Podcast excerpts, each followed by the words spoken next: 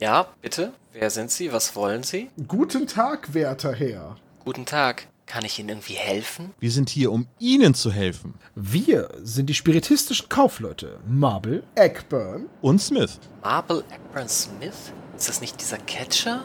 Der korrekte Fachterminus ist Wrestler. Kristall. Smith, ne, du kannst die Kristalle doch nicht einfach anbieten, als wär's eine offene Chipstüte. Na, aber wir verteilen die Dinger doch. Diese Dinger sind kosmische Artefakte. Mit ihren Schwingungen finden sie jedes Wesen im Universum. Und man kann sie super zum Einschlafen nutzen. Ja, genau. Einfach eine Handvoll unters Bett werfen und zack, man schläft tief und fest. Äh, waren das nicht die Korallen? Hören Sie mal, meine Herren. So sehr ich Ihr esoterisches Angebot auch zu schätzen weiß, ich. Urteilen Sie nicht verfrüht. Sie kennen noch nicht alle Vorteile und Fähigkeiten der Kristalle. Sie sind kraftspendend, belebend, Ja. Scharfkantig. äh, vitalisierend, keimfrei, Imitiert. unkonventionell, naturverbunden, hm, Kostspielig. garantiert keimfrei, farbenfroh nuanciert. Und äh, vollkommen überflüssig. Na, großartige Leistung, Olaf. Das hast echt klasse gemacht. Ich habe euch doch gleich gesagt, dass ich zu ehrlich bin für so einen Hokuspokus. Ja, wir hätten bei den Gebrauchtschiffen bleiben sollen.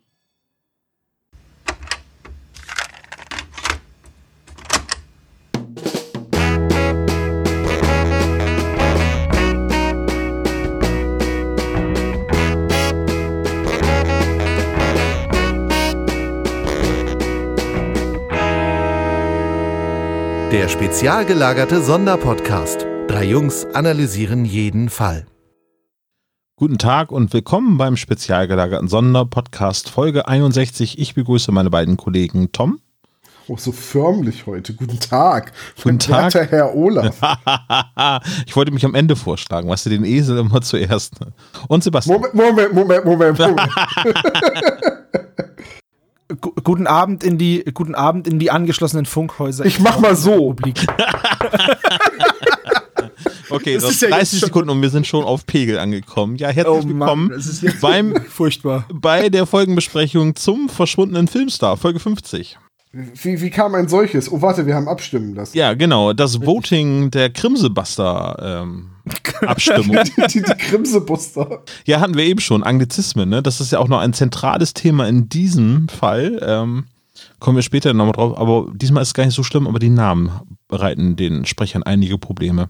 Es wäre am besten gewesen, wenn die alle mit Nachnamen irgendwie Millerger hießen hätten Ja. oder so. Das hätten sie hinbekommen. Aber wir haben ja im Vorgespräch festgestellt, dass ich Piorette nicht richtig aussprechen kann. Pirouette, richtig. genau. Pirouette. Das ist Pirouette. dieser Schokoriegel mit Erdbeere, ne? Genau, ja. Das ist da, die, das immer beim Joggen gegessen wird. Genau, genau, genau. So schön leicht. Schwimmt auch in Milch. Genau, nee, das war der andere. Genau die. Wenn mal wieder der kleine Hunger. Das war der, der Milchstraße, genau. Die Milchstraße. Aber sei euch vorher die Frage gestellt, was habt ihr so gehört? Sebastian, was hast du gehört? Oh, was ich gehört habe. Ich habe einiges gehört. Ähm, einmal habe ich tatsächlich ein Hörbuch gehört über. Mein, mein Blick schweift so ein bisschen über den großen Teich. Heißt es nicht ins Schwab? Land, in, ins Land der begrenzten Unmöglichkeiten. Er schweift ja immer noch.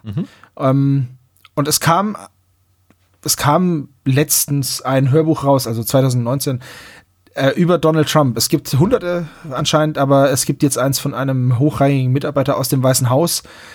Und äh, ja, es ist ein interessanter Blick hinter die Kulissen. Man muss ein bisschen vorsichtig sein, weil der Autor nicht bekannt ist. Es ist halt von Anonymous, weil der Mann wohl noch für die Regierung Trump arbeitet und deswegen so ein bisschen so ein Whistleblower ist. Wie viel davon stimmt? Keine Ahnung. Es macht auf jeden Fall aber Sinn, wenn man die wahren Aussagen des Herrn Präsidenten ähm, der Vereinigten Staaten vergleicht mit dem, was der Mann in dem Buch schreibt, dann ist es ein interessanter Blick hinter die Kulissen. Ist jetzt keine leichte Unterhaltung, äh, ähm, dauert auch fast neun Stunden, aber ich fand es wirklich sehr interessant. Ist es bei Audible zu finden oder wo? Äh, das gibt's bei äh, Spotify und heißt Warnung aus dem Weißen Haus. Ich, ähm, ich pack den ersten Track in. Track mal wieder in die Playlist. Ist das unter Ich hab- Comedy sonst zu finden, ne? Glaube ich. Leider, leider nicht. Dafür ist es ein wenig zu ernst, glaube ich. Aber ich finde es witzig, dass du das ansprichst, weil dieses Buch, äh, A Warning, das äh, ist ja vorher auf Englisch als Buch erschienen. Ich habe damals die ganze Berichterstattung, als das Buch erschienen ist, äh, auf CNN und MSNBC gesehen, weil ich jeden Tag US-Nachrichten gucke, weil anders ist der Wahnsinn irgendwie nicht zu ertragen. Äh, und das finde ich jetzt lustig, dass es das jetzt als deutsches Hörbuch schon gibt. Hat es schon den deutschen Comedy-Preis gewonnen? Äh, ich glaube nicht. Ist von Lübbe Audio. Ich finde es wirklich interessant. Ich äh, Oh, sag mir bitte, Schaue damit wenn das bei Lübbe hin. ist, sag mir bitte, dass es Joachim Kerze gelesen hat. Nein, leider, leider nicht. Leider nicht. Ah, schade. Johannes Steck wäre sonst der Nächste, der das entsprechen würde, wahrscheinlich so. Frank Laubrecht? So wie, nee, ähm, wie heißt der Mann? Max, Max irgendwas. Max Giesinger. Rabe. Max Rabe. Max Rabe. Nein, ich habe aber tatsächlich auch noch was ähm, Erquicklicheres gehört. Und zwar habe ich eine Band entdeckt, die nennen sich Alien Weaponry und die sind aus Neuseeland. Die gibt's schon ein länger, schon seit 2010, um genau zu sein. Und ähm, wurde von zwei Brüdern gegründet und die machen, die haben, also das sind drei Jungs und die haben alle so Maori-Wurzeln. Sehen aber aus wie die typischen Surfer-Jungs, würde ich jetzt mal sagen. Und die machen So wie wir. Also. ja, auf jeden Fall. und die machen so eine, die machen Metal, also Trash und Groove Metal, bisschen ist ziemlich cool, aber halt mit ähm, teilweise Maori-Texten, also Halt, auf, stopp. auf Maori. Ziemlich ich muss, cool. Ich muss nachfragen. Trash oder Thrash Metal? Äh, Thrash Metal. Okay, weil es ist ein himmelweiter Ja, ja. Unterschied. Ist ein immenser Unterschied, ich weiß. Ich habe es beim Aussprechen auch gemerkt und dachte mir, naja, vielleicht kriegt's Tom nicht mit, aber. aber Ihr ähm, seid ja die ist, auf, Aussprachepolizei. Ich bin es ja offensichtlich nicht. ist aber auf jeden Dreh Fall du noch weiter deine Pirouetten. ziemlich coole Musik, ähm, härtere Gangart. Mir gefällt's. Alien Weaponry. Gibt's auch auf Spotify. Ich schmeiß da auch mal was in die Playlist. Gerne. Tom, was hast du gehört? Ich habe tatsächlich nichts gehört, aber ähm, die, naja, Zwangszeit zu Hause, unter anderem ja auch eine 14-tägige Quarantäne, habe ich dazu genutzt, um einige Serien zu beenden. Und ich meine, dass wir hier noch nie über Mr. Robot gesprochen haben. Ah, nee, haben wir noch nicht. Das ist das mit dem Schauspieler, der aussieht wie eine Wachsfigur, ne? Das ist Die die, Reinkarnation von Freddie Mercury. ja, Rami Malek. Genau. Den Aber mit guten Zähnen. Ja, ich kannte Rami Malek vor allem als Snafu aus The Pacific, wo er eine der Hauptrollen äh, gespielt hat. Ähm, ich weiß nicht, The Pacific sagt euch was, oder? Ja. Es klingelt was, aber nichts. Die andere daraus, Zweite. Weltkriegsgeschichte. Genau, Ja, ne? von, von äh, Steven Spielberg und Tom Hanks produziert, die dieses Mal um die Marines im Pazifik geht. Allerdings nicht ganz so stark wie Band of Brothers, weil es eben nicht einer Einheit folgt, sondern mehreren Hauptcharakteren an unterschiedlichen Handlungsorten. Die sich auch gar nicht treffen, weil sie die realen Vorbilder sich halt auch nicht getroffen haben. Und naja, daher kannte ich jedenfalls Rami Malek und äh, in Mr. Robot spielt er einen, ähm, ja, es ist schwierig, ihn zu beschreiben. Also er ist sehr introvertiert, er ist sehr äh, in sich gekehrt, sehr zurückgezogen, ein, ein Hacker, ein Greyhead könnte man sagen, weil er hackt Leute, um zu verhindern, dass sie schlimme Dinge tun. Also er hackt nicht, um zu sagen, hier ist eine Sicherheitslücke, was ein Whitehead wäre, sondern er benutzt die Sicherheitslücken, um halt Leute damit zu erpressen, die aber irgendwie alle Dreck am Stecken haben und äh, stößt dabei auf eine Gruppierung, die sich selbst F-Society nennt, also Fuck You Society, die halt eine Hackergruppe ist, die die Gesellschaft lahmlegen will. Und der schließt er sich da mehr oder minder widerwillig an. Und dann von Tristan Slater ist das, glaube ich, ne? Sogar. Chris, Christian Slater spielt den Anführer der F-Society, ja. Den namensgebenden Mr. Robot. Und äh, ist eine unglaublich intensive Serie, die sehr gut und sehr, sehr spannend geschrieben ist und die sehr viele Plot-Twists hat, die man nicht unbedingt kommen sieht. Und mh, ja, sie geht so das, den, den Weg, den alle Serien irgendwie gehen. Je erfolgreicher oder je länger die Serie läuft, desto größer muss die Handlung werden, desto mehr Grandeur gibt es. So gibt es dann in der vierten Staffel zwei Widersacher, nämlich einmal Evil Corp, das ist so die Firma, um die sich alles dreht, dieses Konglomerat, äh, das die Welt beherrscht, und die sogenannte Dark Army, eine Gruppierung von mysteriösen Hackern, die offenbar auch über einen sehr militanten Arm verfügen. Und ab da ist die Serie sehr fokussiert auf diese, dieses Thema Dark Army und Weltverschwörung, aber trotzdem immer noch gut. Also ich habe alle vier Staffeln sehr genossen. Ich habe Jahre Pause gemacht zwischen der zweiten und der dritten Staffel und das war ein Fehler.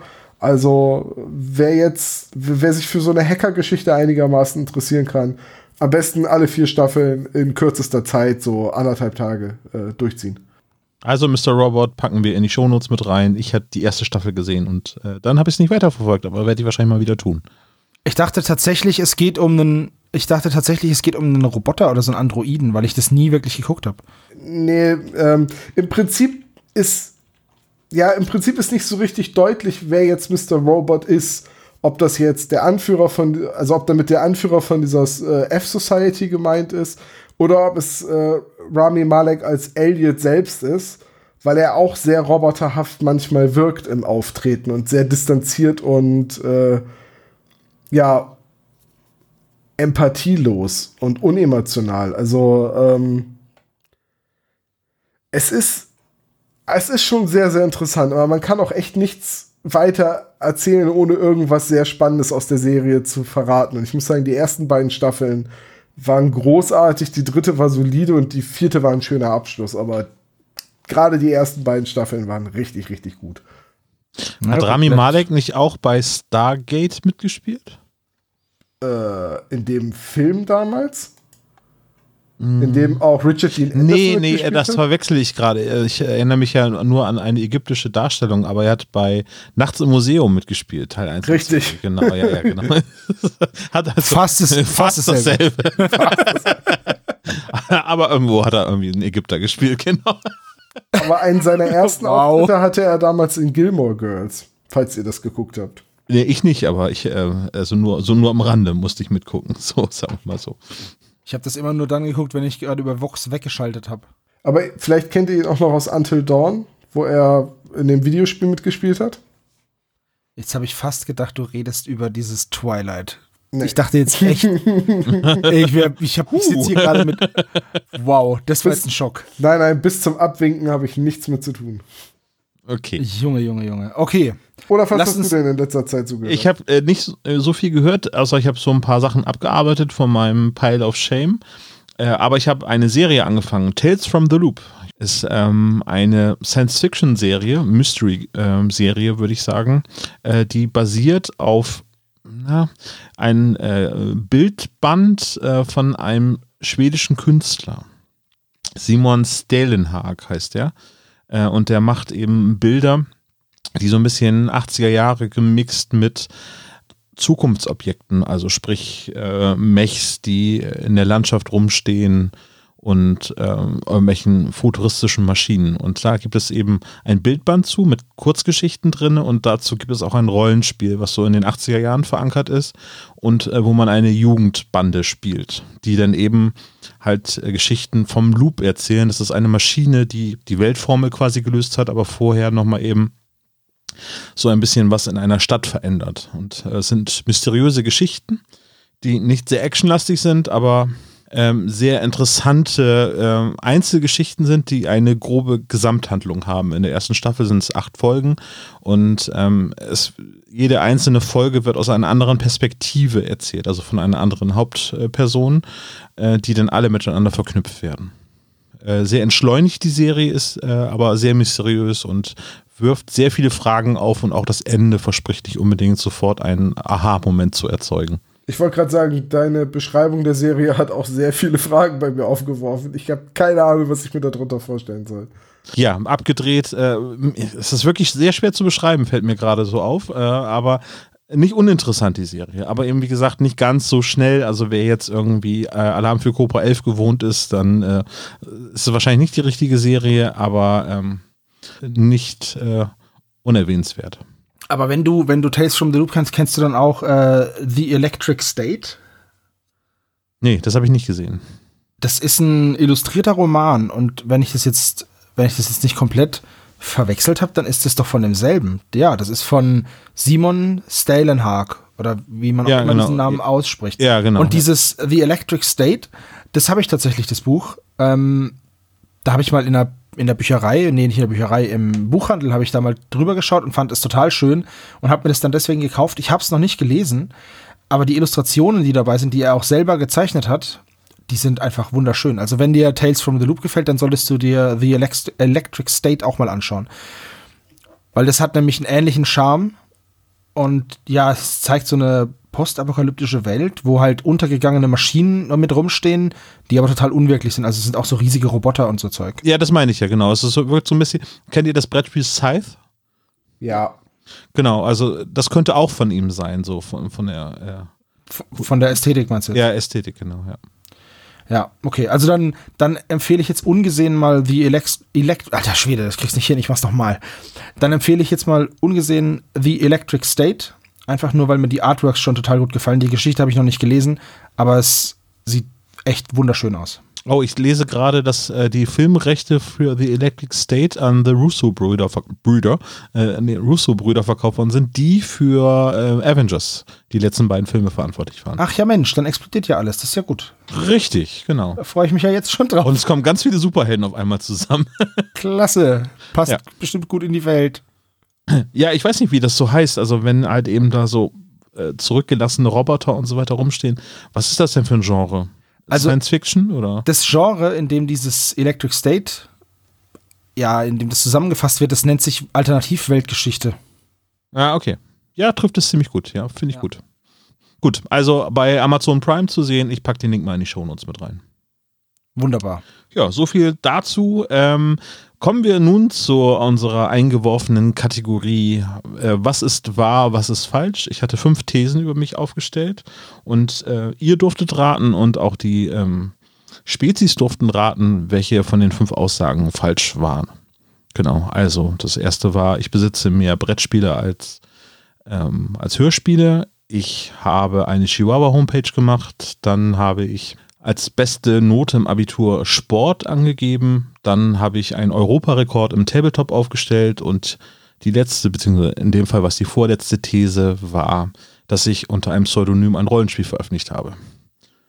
Ihr wusstet, das äh, haben wir im Nachgespräch dann äh, nochmal drüber gesprochen oder habt es relativ schnell rausgefunden und Ich wusste es nicht, aber kann ich kurz auflösen. Sport ist tatsächlich meine beste Note äh, gewesen im Abitur.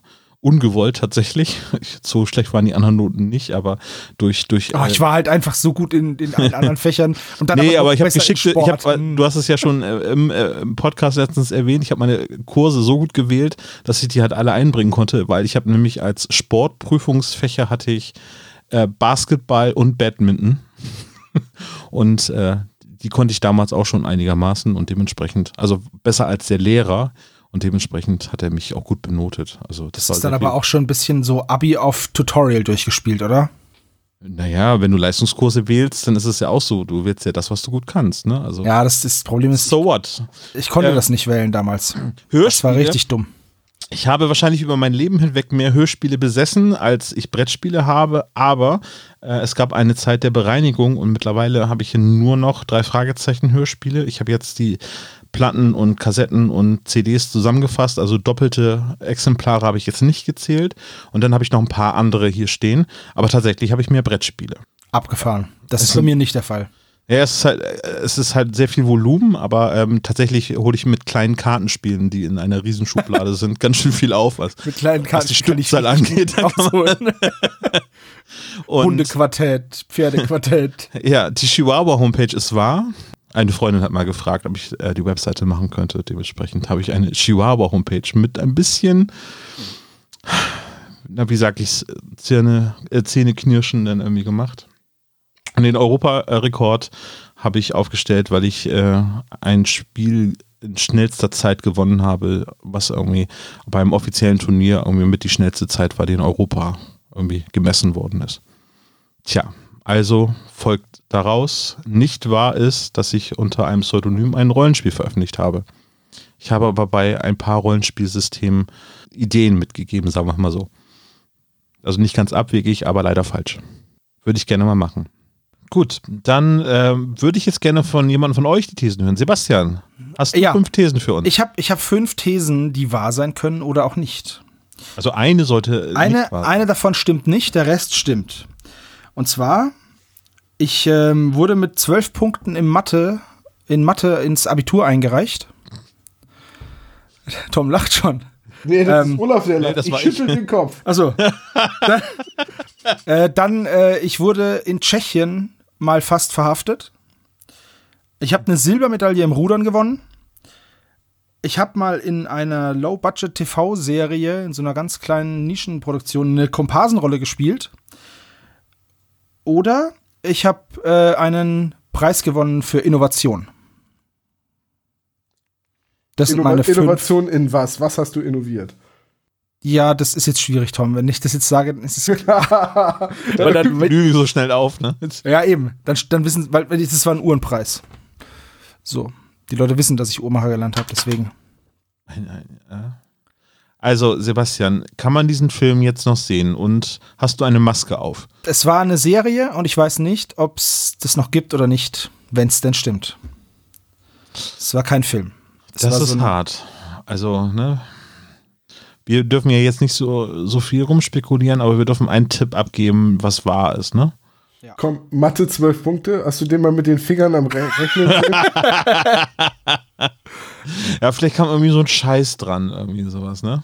Also er hat vielleicht, vielleicht hat er mit einer Kurve diskutiert und die Kurve hat gesagt, oh komm, ey, lass es gut sein.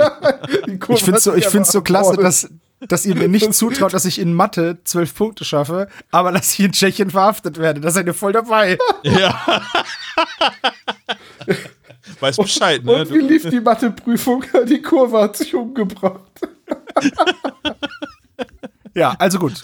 Die das Kurve meine... liegt beim Psychiater auf der Bank irgendwie und dann können sie anzeigen, woher sie Ich habe in der Matheprüfung so heftig abgeschlachtet, ich wäre fast in Tschechien verhaftet worden. und dafür hat er einen Innovationspreis gekriegt. Das sind meine fünf, meine fünf Punkte, die ich habe. Ja. Ja, siehst du, da ist es nämlich. Nee, nee, er hatte Mathe nur fünf Punkte. Punkte. naja, das sind doch fünf. Also nein, ich meine, ihr seid so furchtbar. Ich fasse es nochmal zusammen. Verhaftung in Tschechien, zwölf Punkte Mathe-Abitur, eine Silbermedaille gewonnen, einen Innovationspreis gewonnen oder ein Komparse gewesen in einer Billo-Serie. Das war's. Die Auflösung also in der nächsten Folge und dann hören wir, was Tom uns äh, zu bieten hat. Ja, mal gucken.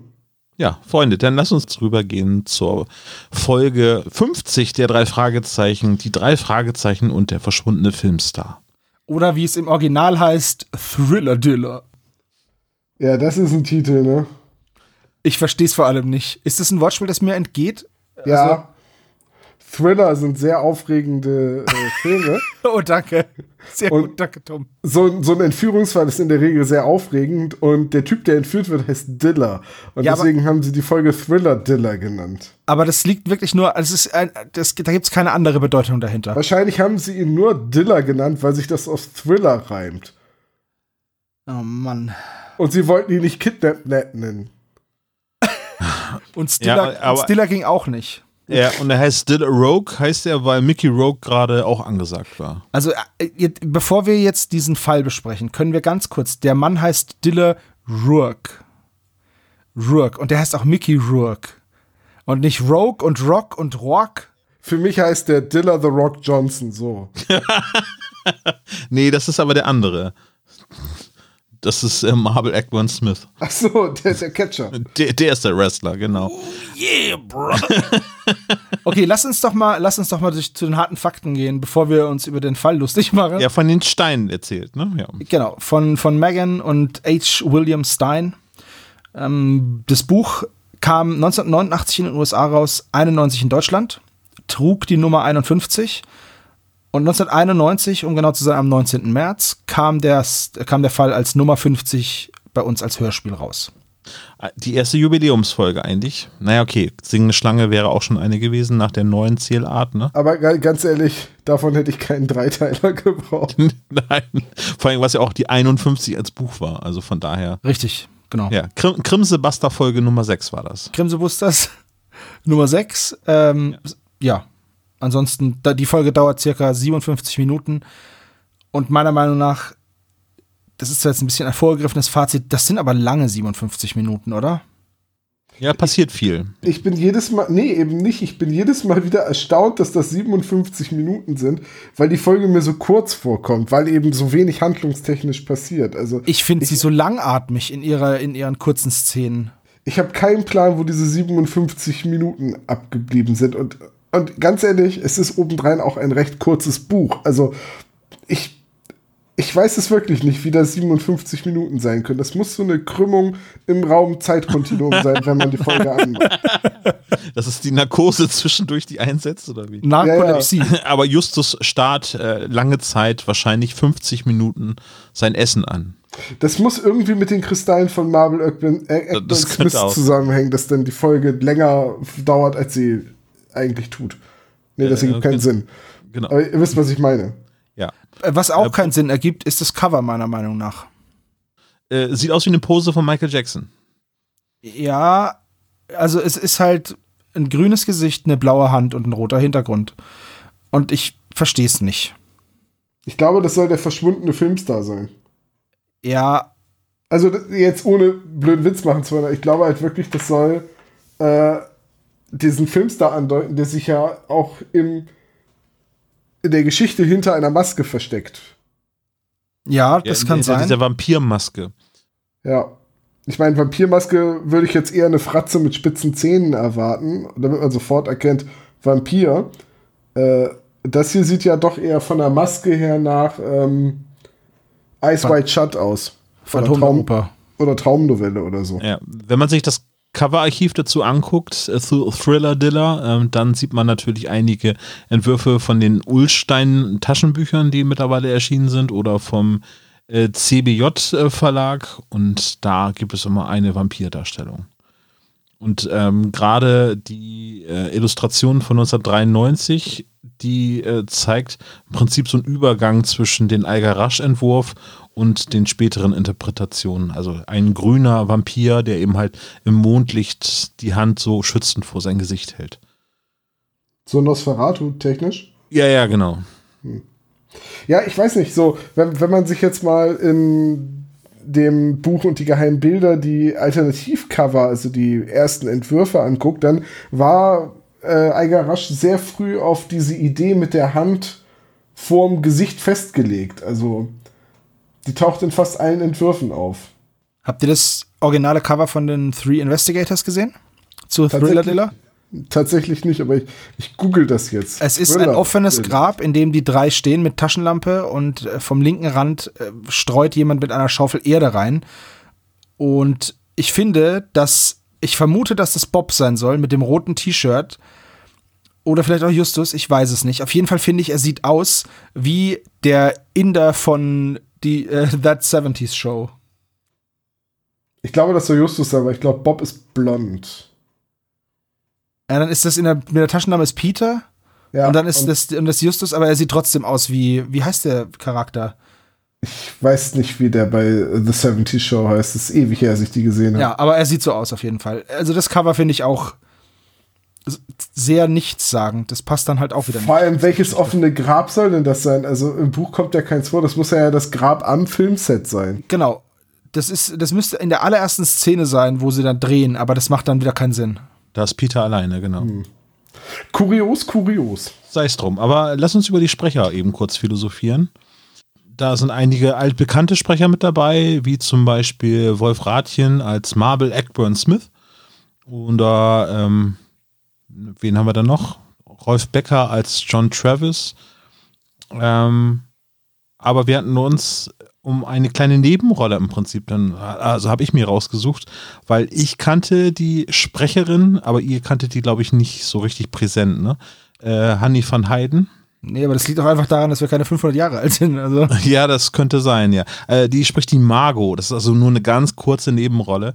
Ähm, aber mir ist sie aufgefallen, weil sie, naja, eine kleine Kritik. Sie spricht nicht wie eine Hörspielsprecherin, also nicht wie eine Schauspielerin, sondern eher wie eine Moderatorin. Und äh, tatsächlich ist es auch so, weil äh, sie ist äh, die alteingesessene Anmoderatorin äh, aus N3-Zeiten gewesen. Aber soll ich Also dir was aus- sagen? Oder ich habe jetzt mal äh, Bilder von äh, Heini van Heiden gegoogelt. Ja. Und doch, da erinnere ich mich dran, dass die auf dem NDR irgendwie Sendungen angekündigt hat, beziehungsweise das war auch die Filmansagerin, ne? Das ist ja auch etwas, Richtig, was genau, es ja. heutzutage nicht mehr gibt, aber früher gab es ja Filmansager im Fernsehen. Genau, wie, wie Birgit Schrowange zu ihren jungen Ze Jahren dann eben, ne? Ich war mal in Bremen in einem Kulturkino und da, waren, da kam auch jemand rein, der vor dem Film etwas zum Film gesagt hat. Da war ich ganz irritiert, weil er kein Eis verkaufen wollte. Finde ich aber sehr charmant. Das ist ungefähr Bisschen so, hingegangen und dann hast du äh, zwei Mark in die Hand gedrückt und hat gesagt, wo ist mein Eis? Und hinter mir saß jemand, der aß eine Orange. Ja, also Fanny van Heiden äh, spricht unter anderem auch ähm, Tante Catherine, beziehungsweise die falsche Tante Catherine beim Bergmonster und taucht dann nochmal bei Villa der Toten auf und Schattenwelt. Ja, also sonst nicht so viel gemacht. Kommt aus Hamburg und dementsprechend war sie dann wahrscheinlich aus dem Dunstkreis äh, von Studio Europa irgendwie mit dazugekommen und hat eben da diese Rolle gesprochen. Finde ich tatsächlich irgendwie so, können wir gleich nochmal in der Szene drüber sprechen, aber nicht so ganz gelungen. Aber eine sehr prominente Sprecherin aus meiner Sicht so, weil man sie aus dem Fernsehen kennt. Sie ist auch Ballett Ballerina gewesen früher. Habt ihr auch manchmal das Gefühl, dass die bei der Produktion von den drei Fragezeichen-Folgen in Hamburg das Fenster aufmachen und einfach irgendjemandem auf der Straße zurufen, ey, haben Sie kurz Zeit für eine Zwischenrolle? Weil Mal ich ganz mein, das, kurz ins Mikro husten eben. weil das sind so viele Sprecher, die einfach alle irgendwie in Hamburg leben oder geboren wurden oder also Hamburg scheint ja wirklich so die Sprechermetropole für sowas zu sein. Naja, da ist halt auch das Studio, ne? Und also und auch das ähm, Studio Hamburg, ne? Fernsehproduktionen werden da ganz viel gemacht, dementsprechend klar, also warum willst du denn jemand aus München und so weiter einfliegen lassen, wenn die ganze Schauspielerriege eh in Hamburg arbeitet? Ich möchte, ich möchte trotzdem noch Bobs Vater erwähnen. Nur ganz kurz. Das ist nämlich Günther König und der hat für mich nur aus einem Grund nicht funktioniert als Bobs Vater. Und zwar, weil er zehn Jahre lang der Sprecher von TKKG war. Von 1988 bis zu seinem Tod 1998. Das wollte ich nur kurz erwähnen. Der war übrigens auch Kapitän, der erste Kapitän des Traumschiffs. Also für dich jetzt, Olaf, weil du eher dieses. Ja, ich kenne ihn noch. Ich bin damals zusammen mit ihnen, äh, als da waren wir noch Matrosen, sind wir gemeinsam Mhm. auf die auf MS dem ein, Deutschland auf gegangen. einen Baum über den Atlantik. Damals, als Olaf auf der Bounty gemeutert hat. Also ein Bounty hätte ich jetzt wirklich sehr gerne. so, ja, ansonsten haben wir irgendwelche Sprecher vergessen? Nö. Ich stelle mir gerade vor, wie Olaf so ins Bild guckt und sagt, ich bin älter als die Zeit. Ja. So, ihr Jungspunde, dann lass uns mal erst einmal gucken, ob Sebastian noch lesen kann. Die jungen Leute von heute können ja nicht mehr so richtig lesen, dementsprechend versuchen wir es jetzt mal mit dem Klappentext. Ein Filmstar verschwindet. Dilla Rourke, Hauptdarsteller im Horrorstreifen Atemberaubend 2, erscheint nicht zu den Dreharbeiten auf dem Friedhof. Die Zentrale der drei Fragezeichen wird verwüstet.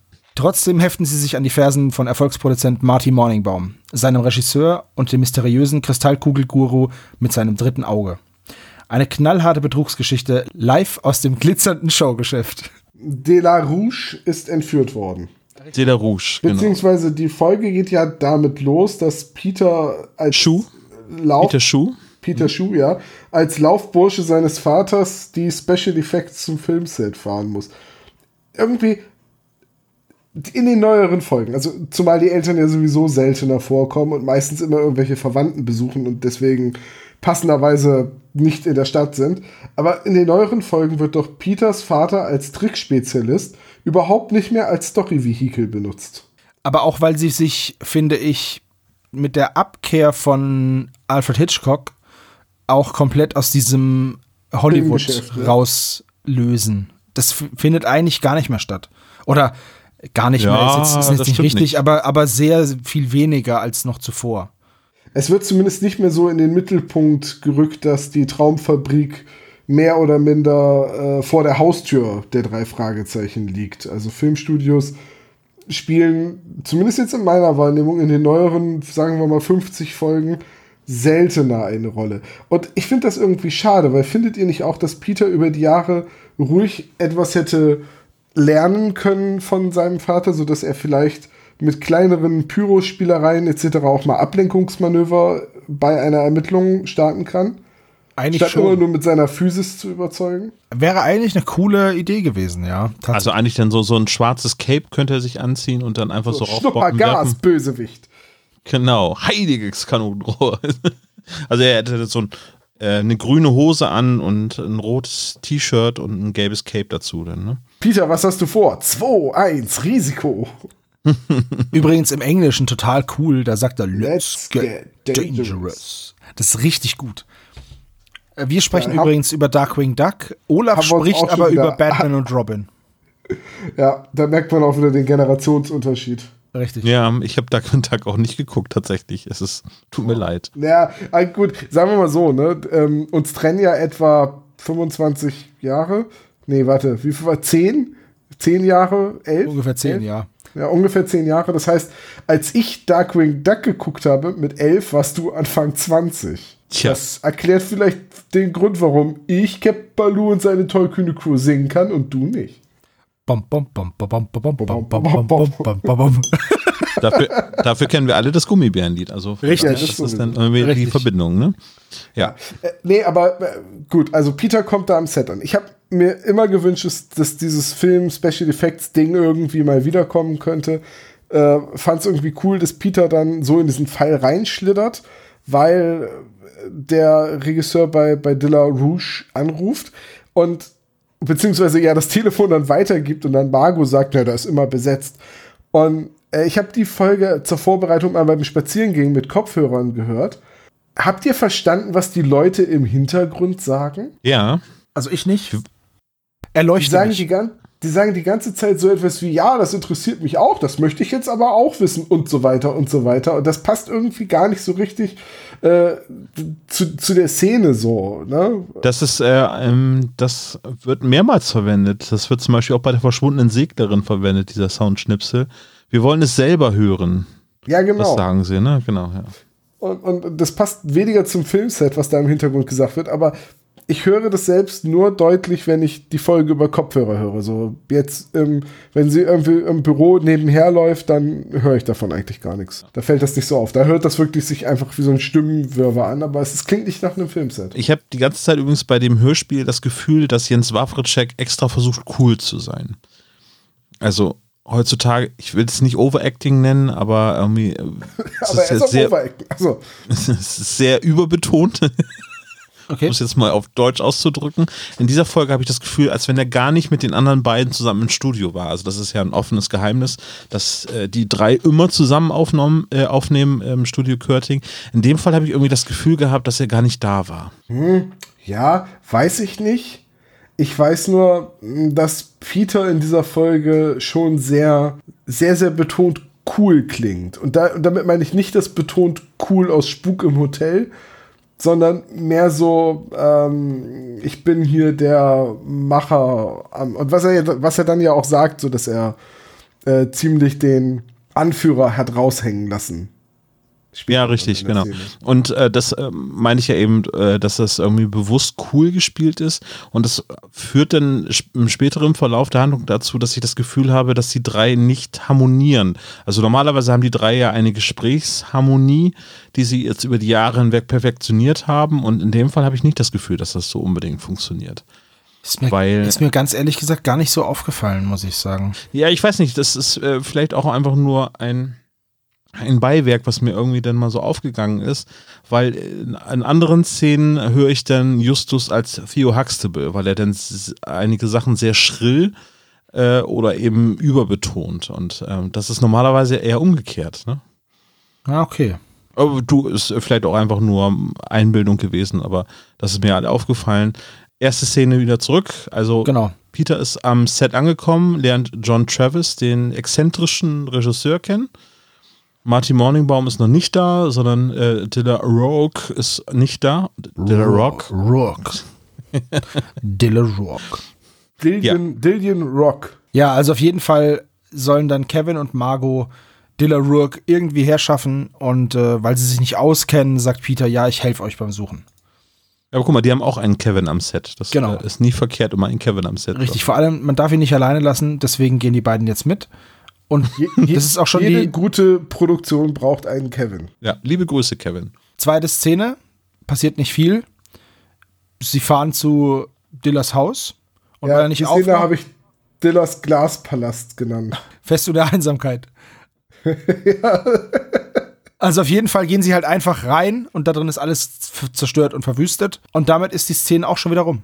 Also ich finde, dass hier wieder ganz, ganz viele kurze ja, Szenen, in denen nicht so viel passiert, aneinandergereiht werden. Nee, genau. Und dann geht es nämlich wieder zurück zum Set und dann kommt erster Auftritt von Marty Morningbaum.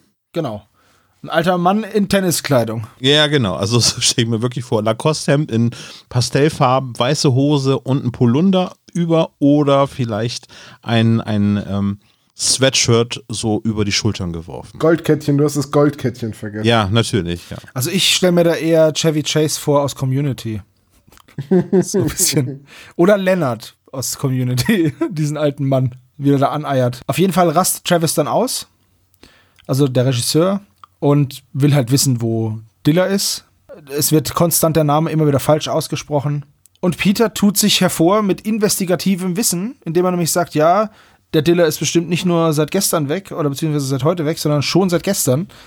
Weil er hat nicht in seinem Bett geschlafen, das Bett ist nämlich unberührt. Ja, das ist, da, da würde ich als Filmproduzent Peter sofort widersprechen und sagen, Junge, wir sind hier in Hollywood. Diller schläft keine einzige Nacht in seinem Bett. Oder er hat eine Haushälterin, die ihm das Bett macht. Oder noch verwegener, er hat es selbst gemacht. Warte, warte, warte, warte. Die Haushälterin macht das Bett, aber sie beseitigt nicht die ganzen Scherben? Nein, das steht so nicht in meinem Arbeitsvertrag. Da steht nur- Naja, aber man kann ja, man kann ja ein Bett machen und danach können die Scherben entstehen. Das ist doch kein Ja. temporärer Zusammenhang. ja. Ah, ihr werdet nachher so lachen, wenn ich euch sage, warum da überhaupt alles mit Scherben voll ist. Okay. Also Peter In meinem Buch der ausge äh, falsch ausgesprochenen Namen sagt Marty, Marty Morningbaum übrigens äh, Peter Schur. Beim ersten Mal, beim zweiten Mal den Shaw. Also ist bei der Regie wohl durchgesickert. Ah, ich, das kann aber auch Absicht sein, weil, weil ihn nicht interessiert, wie dieser Jungspund heißt. Guter Punkt, ja. Gut, Peter versucht dann, sich ins Gespräch zu bringen und ähm, ja, angeheuert zu werden. Aber der Morningbaum will keine Hilfe, spielt das Ganze ein bisschen runter. Und Travis ist dann voll durchgeknallter Regisseur und verlangt irgendwelche komischen Gegenstände, ein Auge auf dem Zahnstocher und so Zeug. La lasst uns da gleich äh, en Detail drüber sprechen, weil das wird garantiert nachher eine Quizfrage sein. Ja, was stimmt. verlangt Martin, nee, was verlangt John Travis äh, von Martin Morningbaum, also was nicht im Budget steht? Soll ich es euch Ähm, sagen? Er möchte einen Affenharm haben, besonders haarig. Genau. Und ein, ein, auf Auge. einem Zahnstocher aufgespießtes Auge und dieser Arm soll eine Wendeltreppe runterkommen. Frage ich mich, wie das geht, aber okay. Außerdem will er noch ein Skelett und eine Ratte. Besonders fett muss sie sein. Ja. Wenn man diese Gegenstände jetzt vor sich, vor seinem geistigen Auge sieht, von mir aus ist das geistige Auge auch mit einem Zahnstocher durchbohrt, ist egal.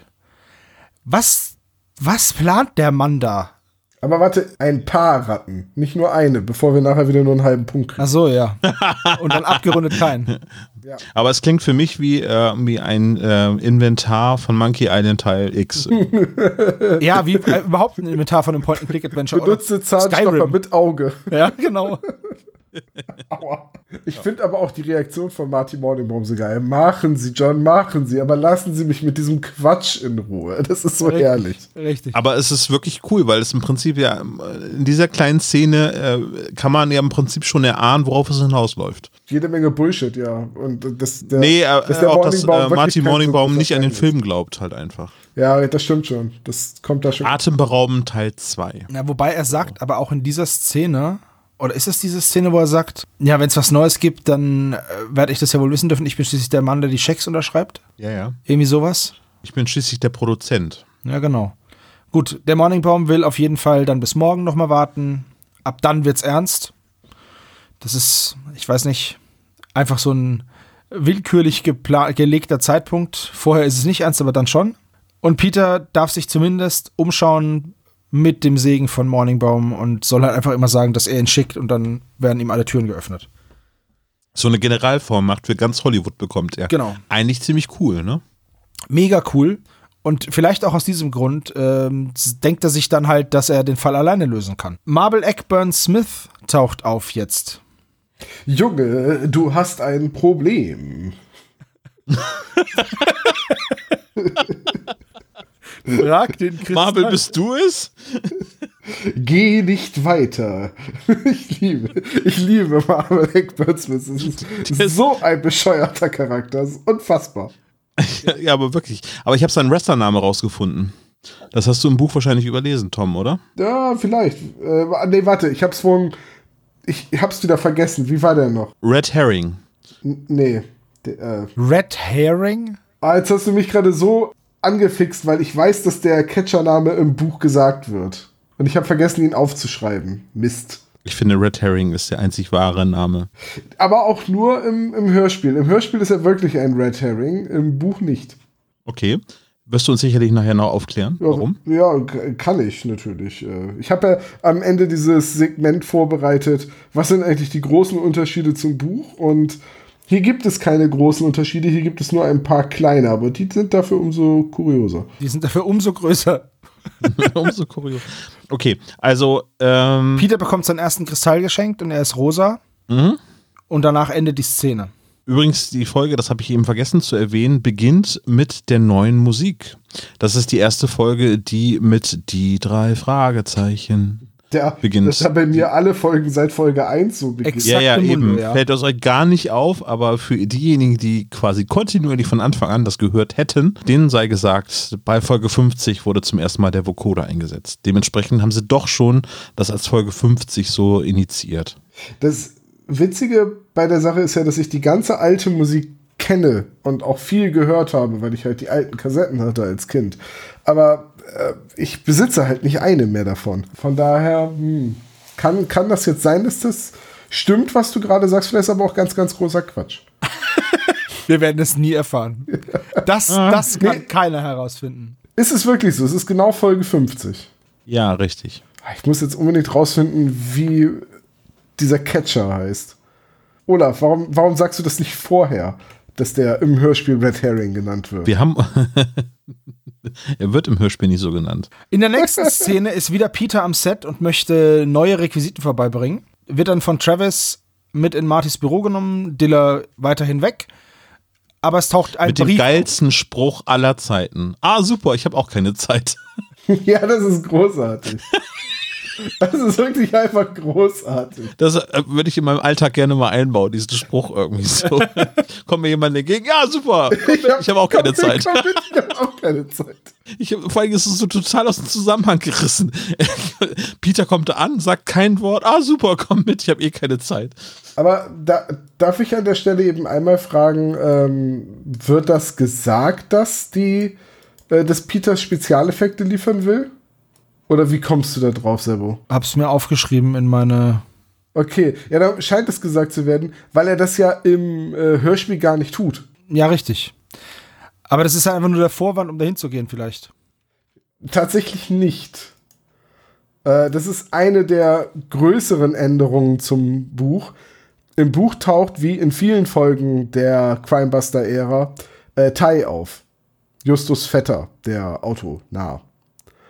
Und Peter wird angeheuert von äh, John Travis, dass er einen Jaguar braucht, also das Auto, das aus seinem ähm, Scheibenputzdüsen Blut spritzt. Und großmundig verspricht Peter ihm das und kann sich dann einen Mietwagen, den äh, John Travis schon bestellt hat, abholen. Und den baut er mit Tai dann um.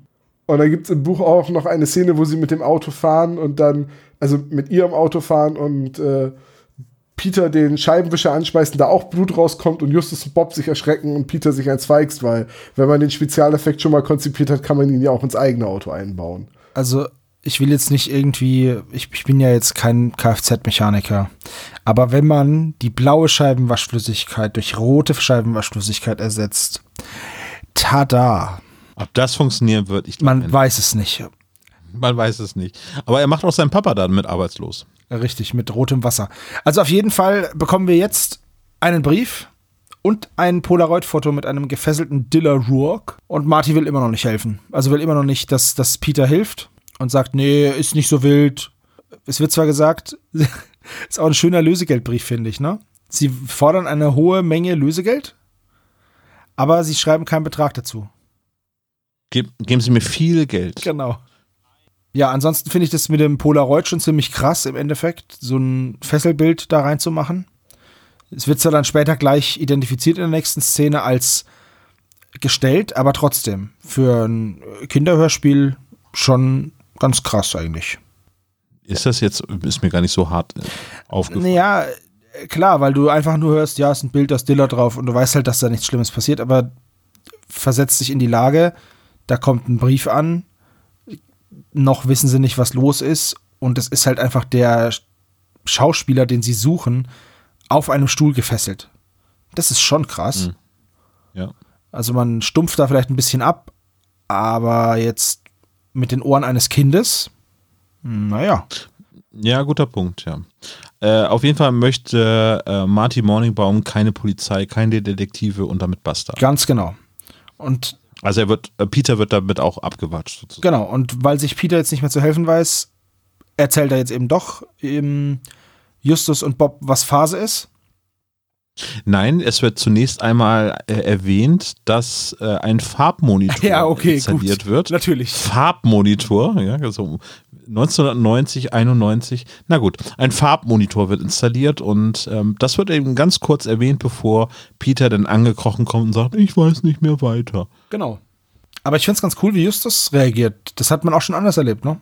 Ja, er, äh, im Prinzip entgegen seines Charakters reagiert er eigentlich, ne? Also auch wieder bewusst cool, ja, kein Ding, du, Dude, ne? Mir hast du gut gemacht und. Ja, sehr verständnisvoll, finde ich. Also nicht so herablassend, wie er manchmal ist zu den anderen beiden. Normalerweise hätte er Peter zur Sau gemacht. Eigentlich schon. Ich habe eigentlich damit gerechnet. Aber das passiert ja nicht irgendwie. Tom, hast du eine Vermutung, warum das der Fall ist? Äh, damit die Handlung voranschreitet. Nee, ich glaube, das hängt tatsächlich damit zusammen, wir sind noch in einer Zeit, in der Justus noch ein bisschen einen anderen Charakter hatte. Dieses herrschüchtige Chefsein, das kommt, glaube ich, erst später mit den deutschen Autoren so richtig durch. Jetzt in meiner Wahrnehmung. Ah, okay. Kann sein, ja. Guter Punkt. Sind die also gleichberechtigter in der Crimebuster-Ära? Irgendwie schon. Gleichzeitig sind sie da aber auch viel gleichförmiger, weil sie alle Kampfsport können und äh, alle fahren. Sich ja, sich wirklich nur darin unterscheiden. Ähm, Bob wird auf Frauen losgeschickt, Peter ist sportlich und Justus macht alberne Diäten. Ah, das kann aber ganz gut sein, dass im Prinzip das jetzt gerade so diese äh, Teenager-Phase ist, wo Justus im Prinzip auf den Boden der Tatsachen zurückgeholt wird, weil er eher gehänselt wird für seine körperlichen Defizite. Hashtag Fettshaming und äh, eben diese ganze Diätgeschichte und dadurch wird er im Prinzip seines Alleinstellungsmerkmals, nämlich seines Intellekts beraubt und damit auf eine Ebene zu den anderen beiden irgendwie runtergehoben so oder runtergezogen. Ja, irgendwie so kann es sein. Letztendlich äh, sieht Justus aber, glaube ich, auch ein bisschen die, die gute Gelegenheit, dass man jetzt einen neuen Fall hat. Und äh, immerhin hat Peter den an Land gezogen und dann hat er sich vielleicht auch mal verdient, mal nicht angemeckert zu werden. Und im Endeffekt hat Peter ja nicht mehr was kaputt gemacht. Im Gegenteil, er hat noch den Erpresserbrief kopiert naja, aber Peter hatte trotzdem so viel Oberwasser, dass er dann im Prinzip versucht, noch Justus zu verarschen, ne? Ja, aber. Wobei eigentlich verarscht er ihn ja nicht. Eigentlich sagt er die Wahrheit. Nur Bob sagt dann irgendwie, ach komm, Peter versucht die doch nur zu veräppeln. Dieser, dieser berühmte so, ja, ja, genau. die Wahrheit ins Gesicht sagt, weil man weiß, er glaubt einem nicht. Ja. So, ha, du bist ein Vollidiot. Wenn ihr jetzt alle so schaut, war es natürlich nur ein Scherz. ja, genau. Richtig, wenn keiner lacht, war es natürlich ironisch. Äh, aber ja. per se eigentlich eigentlich nicht schlimm, weil, beziehungsweise Justus hat dann ja sofort die Idee, dass man Marty Morningbaum auflauern kann in seinem Lieblingsrestaurant. Ja, in ein äh, sehr teures Restaurant, aber zunächst einmal wollen die selber essen gehen. Ja, richtig. Ach stimmt. Also das, Bob, die müssen einmal eben kurz ja. selber essen gehen, weil Peter hat auf einmal Hunger. Aber wie, äh, ne? Nur damit sie mal eben ja. die Zentrale frei machen können, damit eingebrochen werden genau, kann. Genau, einfach mal kurz, kurz umdrehen, mal weggucken ah, warte mal kurz. Oh, warte mal, da steht jemand, der verdächtig aussieht, lass uns mal lieber essen gehen. Das ist wie wenn du bei einem Point-and-Click-Adventure kurz aus dem Bildschirm gehst. Dann ja. kommst du wieder ah. zurück. Gut, und dann kommen sie eben zurück. Ja. Es ist alles durcheinander und an der Wand steht eine Nachricht. Ja, alles Glas ist zerschlagen. Ich frage mich, was für ein Glas. Bis auf die eine kleine Scheibe vielleicht. Aber die wird ja bei so einem Wohnwagen ist Wohnwagen die aus eher Kunststoff also, sein. Ja, genau. Das ist äh, auch wieder einfach nur so ein ähm, Indiz, dass man schon vorher drauf kommen kann, dass das Diller ist, der da alles kurz und klein prügelt. Ja. Beziehungsweise, dass das offenbar der Modus operandi der Entführer ist, weil ja in Dillers Strandvilla äh, in der Casa de Rock auch alles kaputt gehauen wurde. Ja. Äh, ich sag mal so, ne? Äh, eigentlich mal eine sehr eindrucksvolle Szene so und so untypisch für die drei Fragezeichen, dass da etwas in roter Flüssigkeit an die Wand geschrieben wurde. Ähm, welche Szene kommt denn jetzt danach? Äh, also jetzt nur eine ganz kurze Zwischenszene, glaube ich. Ist. Ja, es also ist jetzt, wo wirklich nur. Ist jetzt eigentlich ganz wichtig, dass man auf der Überwachungskamera, die vorhin gerade noch erwähnt wurde, dass man da jetzt eben eine dünne Gestalt sieht mit äh, Mit einem Vampirkostüm, Vampirkostüm. genau. Ja, genau. Aber es wird dann total abgeschwächt, weil dann auf einmal eben kurz erwähnt wird, ach ja, übrigens ist Halloween gerade, das fällt gar nicht auf. Das ist ganz cool, die als Verkleidung so. Ja, also das war auch wieder so ein Moment, ne? Das wird die ganze Zeit nicht erwähnt und dann, ja, ach, übrigens ist Halloween. Ja, das hat Ja. Justus so ein bisschen verdrängt, weil er dieses Jahr nicht Trick or Treat machen wollte. Äh, Es passt nicht in sein Ernährungskonzept, jeden Schokoriegel erst 15 Minuten anzustarren. Sind sie, ab, sind sie abgelaufen, bevor. Justus, wir wollen weiter. Nein, nein, nein, warte, warte, warte. Diesen Butterfinger muss ich nochmal eben anstarren. Und als was hast du dich verkleidet, junger Mann? Als Meisterdetektiv. Jetzt gib die Snickers her. Wobei, es reicht ja, wenn er immer die gleichen Riegel kriegt, dann reicht es ja, wenn er nur einen anstarrt. Nein, bisschen vor. Ich stelle mir gerade vor, wie Justus an der Tür klopft und so eine alte Frau sagt, das ist das schönste Baby-Fotzo-Kostüm, was ich heute gesehen habe.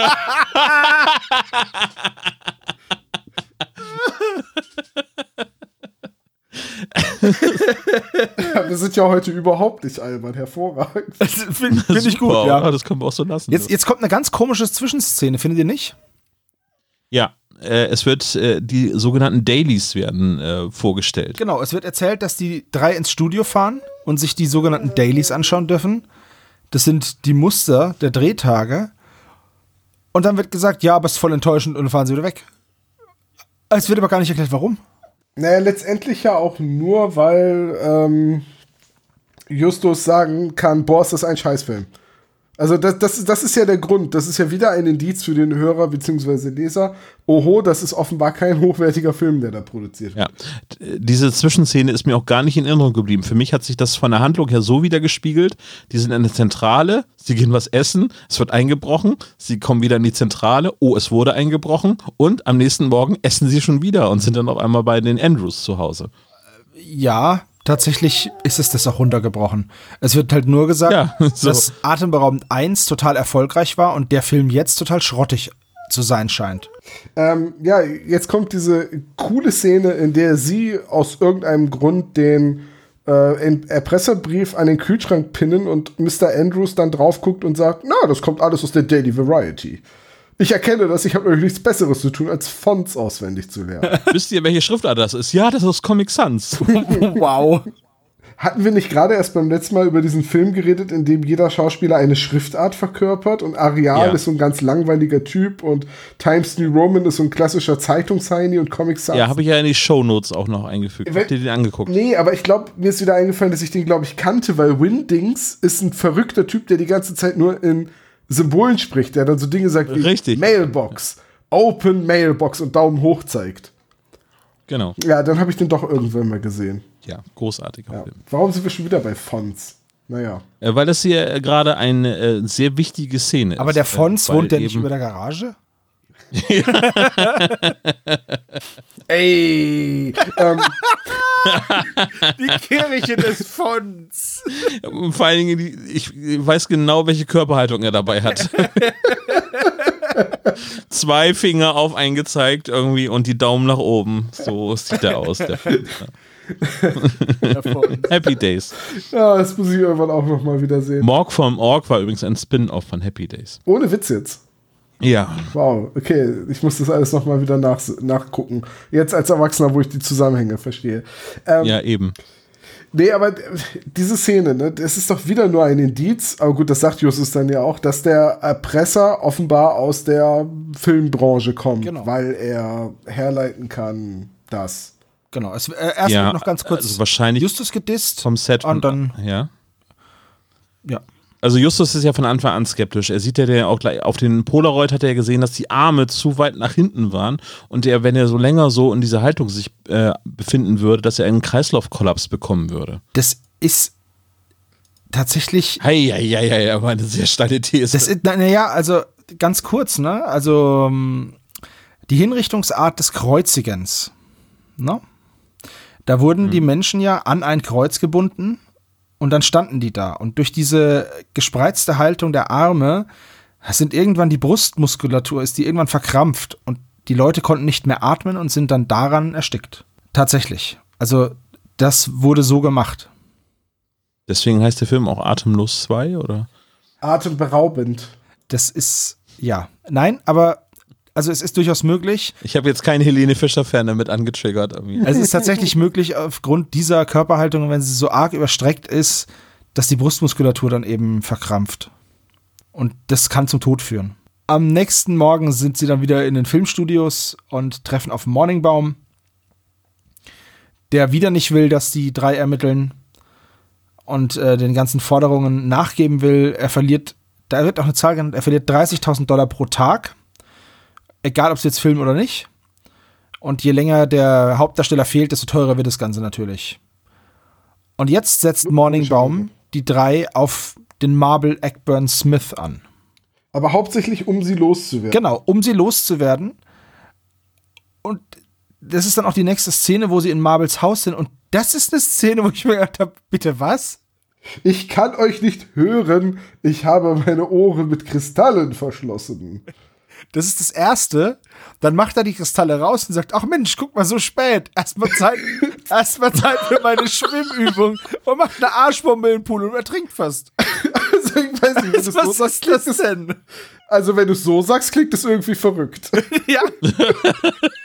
es ist unglaublich. Das ist total dumm. Also ist halt wie ein Wrestler halt eben so ist, wenn er halt die ganze Zeit mit dem Kopf gearbeitet Ich hat. wollte ne? gerade sagen, der hat viel zu oft einen Klappstuhl gegen den Hinterkopf bekommen. Ja, also gut. Aber, äh, aber es ist nicht mal ein Comic Relief. Irgendwie es ist halt einfach nur. Du, du sitzt da und hörst es und denkst dir, hä? Hä? Ist das der verzweifelte Versuch, irgendwie ein Mystery-Element einzufügen in diese Folge? Ich weiß. Was ist denn das für Also, eine. Ey, bitte, ganz Entschuldigung. ehrlich, der springt in den Pool. Mit Ansage, oh, ist ja schon Zeit zu schwimmen. Und dann schwimmt er nicht. Also, er geht einfach unter wie ein Stein. genau. Und vor allen Dingen sagt er dann, wenn er rausgeholt wird von Peter, also Peter wird nass übrigens, müssen wir noch nachpflegen für den Klischee-Koeffizienten. Ähm, ich habe doch Ich gestern. bin doch gestern auch das geschwommen. gestern auch gemacht. gestern war der nicht da. ja, ist Das richtig. erinnert mich an die Szene von Family Guy. Korrelation und Kausalität an der Stelle, ne? Das erinnert mich an Ja. Family Guy. Ah, das Peter, das war wie damals, als du vergessen hast, wie man sitzt. ja. Aber ganz ehrlich, bei Marvel Eggman Smith, ich möchte da einmal meinen Lieblingsbuchhändler Bernard L. Black zitieren. What a strange man. Also, Marvel Eggman Smith ist großartig, weil er halt auch Dillas Mentor ist und ihm einen Kristall gegeben hat. Und jeder seiner Schüler hat den auf ihn passenden Kristall. Und die Kristalle werden ihm sagen, wo Dilla ist. Das ist, auch wie er den Namen Dilla ausspricht, das ist so großartig. Ich liebe Marvel Eggman Smith. Ja, das ist tatsächlich auch die beste Sprecherleistung, die im ganzen Hörspiel Ich hab existiert, tatsächlich mal- sagen. Kleine, kleine Geschichte aus dem Nähkästchen. Ich habe tatsächlich mal einen Kunden gehabt und ähm, der wollte, der hat bei mir, ich habe dem eine Uhr repariert und er hat mir dann als Bezahlung angeboten, mein Schlafzimmer abzusuchen nach Wasseradern. Ob ich denn auch Also, also Ein ein Wünschelroutengänger. Ja, aber er hat gleich nachgeschoben, dass, wenn da eine Wasserader ist, ist das gar kein Problem. Auch wenn ich da schlecht auch schlafe. Shui. Auch wenn ich Er da schlecht schlafe, macht, macht nichts. Nee, nee, nee. Einfach eine Handvoll ähm, voll Korallen unters Bett legen, dann geht es. Ja. Und das sollte mein, Und? Seitdem schläfst du besser nee, jetzt? das sollte oder? meine Bezahlung sein. Ich habe dann gedacht, ach nee, ich nehme dann doch Geld. Wisst ihr, ich muss gerade an so eine, das war äh, mal so eine Säule aus Metall mit so einer Glaspyramide drauf denken. Das wurde für ein paar tausend Euro in so einem Esoterik-Shop verkauft. Stellst im Garten auf, löst auf magische Art und Weise die Chemtrails am Himmel auf. Ist ungefähr das Niveau. Ja, furchtbar. ja. Aber, aber, aber auch irgendwie lustig so. Aber das, es ist halt komplett durch die. Aber äh, das, das Traurige es ist, halt, dass die Leute das ernst meinen. Ja, und vor allem, aber in Hollywood ist das ganz gut verortet, sagen wir mal so. Ja, in Hollywood definitiv. Also dementsprechend könnte es auch heutzutage so ganz gut sein, mal bei den drei Fragezeichen wieder so abgefahrene Hollywood-Sachen. Wobei der letzte Song zum Beispiel geht in die gleiche Richtung, ne, was so Ja, aber das ist angeht, mehr so abgehalfteter Rocker und das ist irgendwie nicht so herrlich exzentrisch Film. Ja. Ich meine, äh, hier bei ähm, Sebo, Gefahr im Verzug. Ja, Da kommt doch auch ein Charakter vor, der eine Seance machen will. Ich habe vergessen, wie er da heißt. das äh, weiß ich auch nicht mehr, aber ja. Das irgendwie scheint so ein Theaterfilm-Ding zu sein. Und ich glaube, als wir darüber gesprochen haben, hast du auch dich immer an Marble Eckburn Smith erinnert gefühlt. Ja, das kann gut sein, dass die beiden Charaktere sich da gegenseitig in meinem Gehirn immer wieder aneinander erinnern. Stell dir mal ein So. Streitgespräch zwischen den beiden vor. Die, die streiten nicht, das wird ausgependelt. Das, das wäre vielleicht die schönste Art, jeden Konflikt beizulegen. Einfach aus. Einmal auspendeln und wenn es nicht klappt, einfach ein paar Korallen unters Bett. So wie wir diese Folgenbesprechung jetzt. ah, so, ja. Ja, also, aber diese Szene, also. So, Das war, das ist so zwischendurch, als wenn man irgendwie einen Krimi gucken würde und dann in der Werbepause mal eben schnell auf Rick und Morty umschaltet. Also so. ja, ernsthaft, das, diese eine Szene, da war, die ist wirklich, die ist wirklich so ah, drüber einfach. Es ist ein, eine, eine grotesk. Ja, das ist, wirklich grotesk, die so. Szene. N- Naja, gut. Ja. Äh, nächste Szene sind wir dann am nächsten Morgen in der Zentrale und Peters Vater ruft an, der übrigens im Booklet nicht auftaucht als Sprecher. Ah, Der hat Richtig. aber auch nur einen Satz. Das ist dieses Telefon klingelt, ja, und er sagt, er sagt ja nur, äh, Jungs, ich hab was für euch. Das Allerneueste, Martin Morningbaum hat einen zweiten Erpresserbrief bekommen. Martin Morningbaum, falls ihr vergessen habt, worum es geht, weil ich ihn gerade erst im Satz vorher erwähnt habe, muss morgen Abend um 10 zahlen oder die Kidnapper bringen Dilla Rock um. Tschüss. Das sagt er nicht mal. Er sagt nur, tut mir leid, mein Sohn. Ich habe euch alles gesagt, was ich weiß. Und dann legt er auf. Auch so eine Szene, wo ich mir denke, hä? Ja, wir mussten die Informationen jetzt schnell einbauen. Ja, aber hätte man das nicht, da frage ich mich einfach, hätte man das nicht mit einem gesprochenen Text machen können? Also ich finde, den, den Sprecher einzubauen, um Dinge zusammenzufassen, total wichtig und total gut. Als Szenen auszuspielen, die keinen Mehrwert haben einfach. Das ist, wenn du, wenn du beim Rollenspiel zum Beispiel ausspielst, wie du jetzt ins Bett gehst, dich fertig machst und dich dann hinlegst und am nächsten Morgen wieder aufwachst. Das ist einfach. Ich hätte mir da eine Menge Möglichkeiten, wie man das lösen kann, vorstellen können. Also auch, dass Peter einfach sagt, mein Vater hat mir heute Morgen erzählt, das so, ne? Oder Genau, genau, mein irgendwie Vater so. hat mich vorhin angerufen. Oder Peter kommt rein und sagt, ihr glaubt nicht, was mein Vater mir gerade erzählt hat. So. Genau. Der ist ja beim Film, der kriegt sowas ja mit. Ich finde das halt wesentlich eleganter gelöst, als das so zu machen, mit so einer gestellten, mit so einem gestellten Anruf, der in meinen Augen halt auch nicht realistisch stattfindet. Sowas findet doch ja, nicht aber statt. offenbar wollte man an der Stelle nicht zu sehr vom Buch abweichen.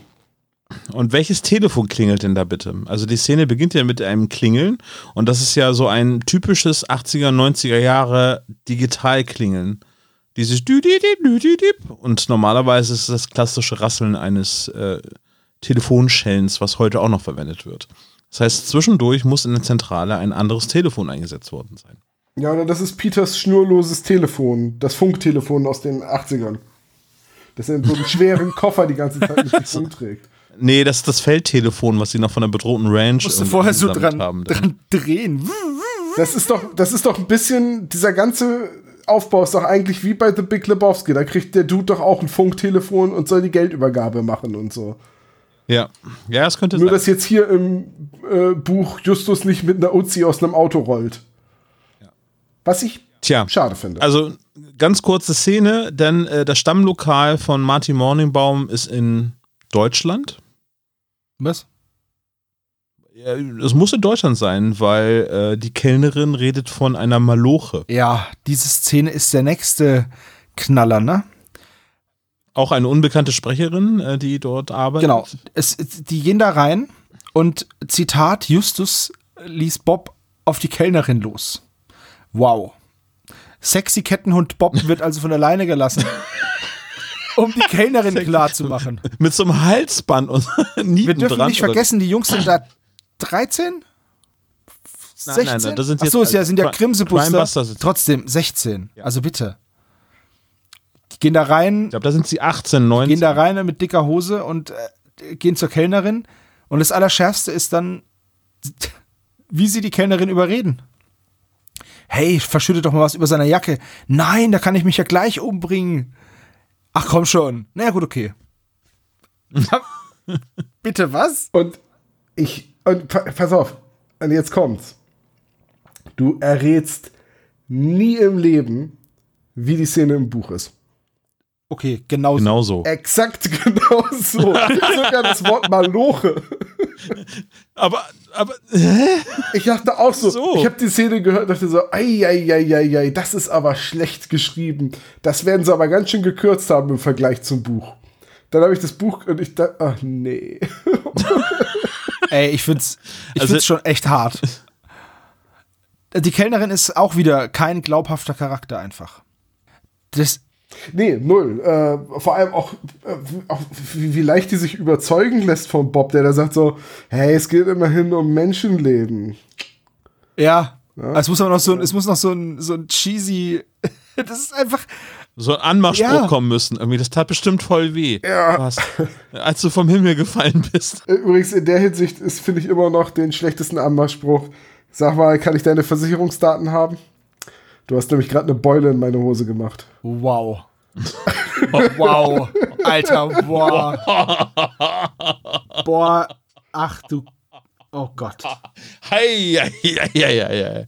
Nee, nee, Nee, null. nicht mal Nee. volltrunken. Nee. Nee. Ey, nee.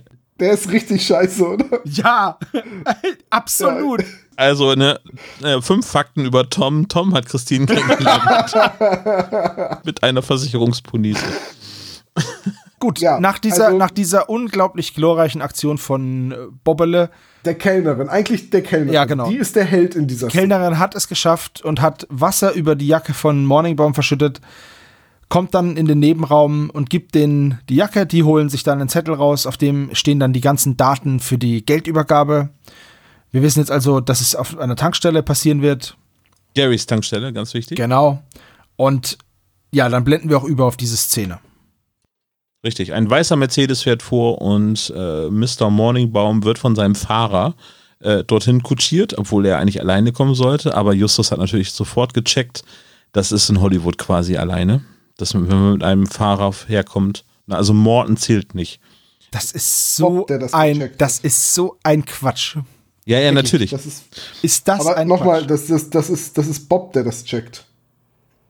Peter ist erstaunt und Bob sagt dann, wir sind hier in Hollywood, Peter. Ach, das ja, ja, zählt hier ja, du hast recht, ja. Könnte aber auch. Und dann sagt, Ja. dann sagt Peter den besten Satz, wow. Dieses nachgeschobene Wow finde ich so cool in der Szene. Also auf jeden Fall klingelt die Telefonzelle.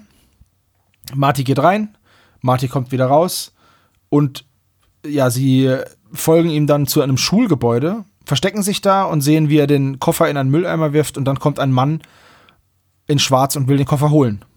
Genau. Peter versucht ihn sich zu schnappen, Ja, wird genau. aber dann zusammen. Los, Peter, den schnappen wir uns, du bist schneller. Guter Satz von Justus. äh, quasi zwei Klischees in einem Satz abgearbeitet. Ne? Den schnapp ich mir und Justus äh, schickt Peter vorbeigefahren. Äh, Richtig, richtig. Ja, oh, Vor allem sagt Bob, vor- das ist das Allerschärfste finde ich, Bob sagt wieder, oh, lass mal helfen. Justus, nee, passt schon. Und das nächste, was du hörst, ist, wie Peter niedergeschlagen wird. Verdammt, kleine Fehleinschätzung meinerseits hätte Justus dann noch ja, sagen müssen. genau. Aber er, Wir brauchen wieder einen neuen Peter. So ein Abreiß-Peter.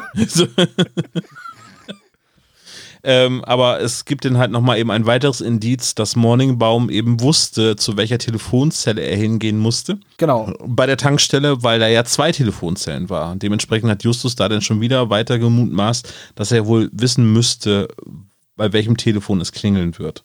Es hätte natürlich auch sein können, dass die andere Telefonzelle einfach besetzt war oder so.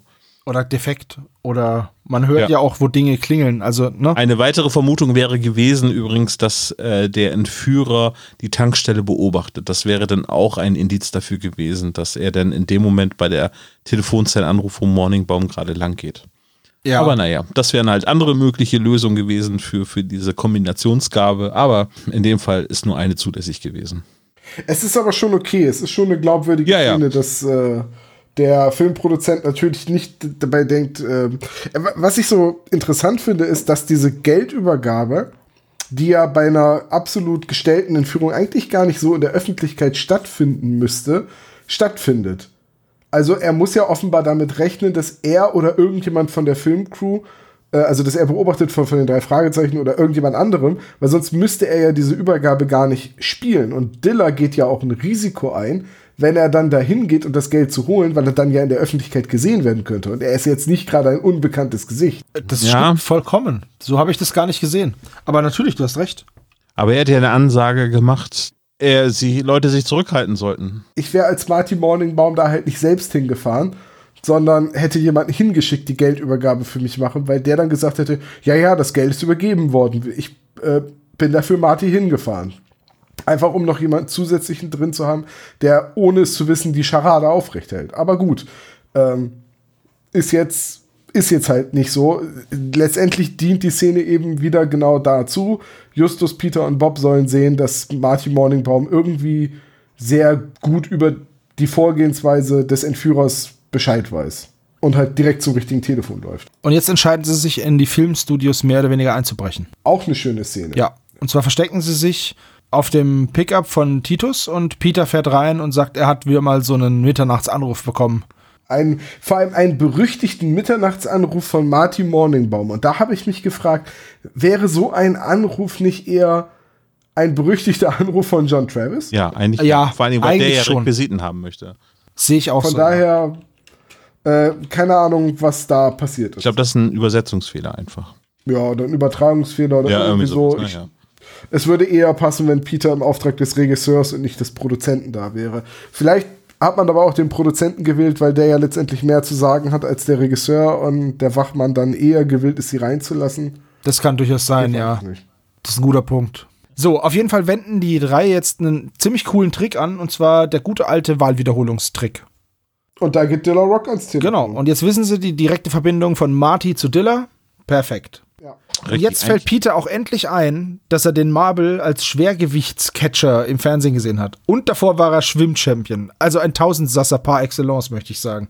Aber wurde Und da kann ich an der Stelle sagen, dass mir wieder eingefallen ist, wie Marble Eckburn Smith, wenn das sein echter Name ist, als Catcher hieß. Hau raus. Tommy der Zwei-Tonnen-Titan. Ach, du liebes bisschen. Hui, ich finde Red Herring gar nicht schlecht. Nee, ich finde Red Herring auch ein bisschen besser. Tommy, der Zwei-Tonnen-Titan. Na, das geht ja, das geht ja richtig leicht über die Zunge. Ja. Aber zu der Zeit waren ja auch irgendwie Jerry the King Lawler zum Beispiel ja auch angesagt, ne? Also, Ja, Moment, aber Jerry the King Lawler ist ja auch cool. ja, aber im Englischen würde The Two-Ton. Naja, Titan. egal. Two-Ton Titan, das ist sogar TTT. Das ist ja Tommy, the Two-Town Titan. Two-Ton Titan, das ist ja sogar eine Alliteration mit fünf Ts. Da könnte man den 5T nennen. Ja. Und dann könnte er so eine englische Uniform haben und immer so einen 5-Uhr-Tee trinken. Mr. T. Und sein Tag-Team-Partner ist der Thriller-Diller. So sieht's aus. Denn die beiden stecken unter einer Decke. Jetzt kommt allerdings der Wachmann, verscheucht sie und sie hauen wieder ab. Richtig. Ja, beziehungsweise er verscheucht sie nicht, sie hören ihn kommen und nutzen das als Gelegenheit, sich Genau, abzusetzen. genau. Und dann macht Justus was, das er selber nicht erklären kann. Er klaut einen Briefbogen, ne?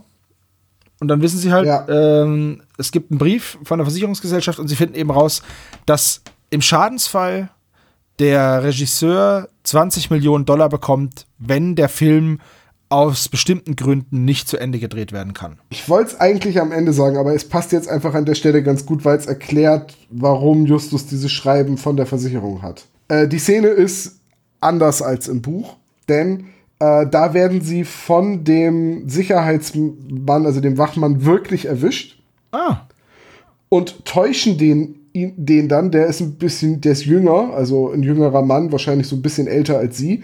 Und sie täuschen den dann, indem sie ihm vorgaukeln, sie wären von der Filmgesellschaft als Testeinbrecher angeheuert oh wow. und würden ihn, weil er ewig gebraucht hat, um sie zu finden, immerhin wären sie schon seit fast einer Stunde im Büro von Mr. Morningbaum, äh, würden ihn halt im nächsten Bericht erwähnen, namentlich. Äh, und dann fischt Justus schnell aus dem Papierkorb ein Blatt und, und tut so, als würde er sich den Namen und die Dienstnummer des Wachmanns notieren. Und der lässt sie daraufhin dann äh, gehen und macht sich Sorgen, dass er jetzt seinen Job verliert. Und draußen stellt Justus dann fest, was er da gerade geklaut hat. Okay, das finde ich eine hübsche Szene.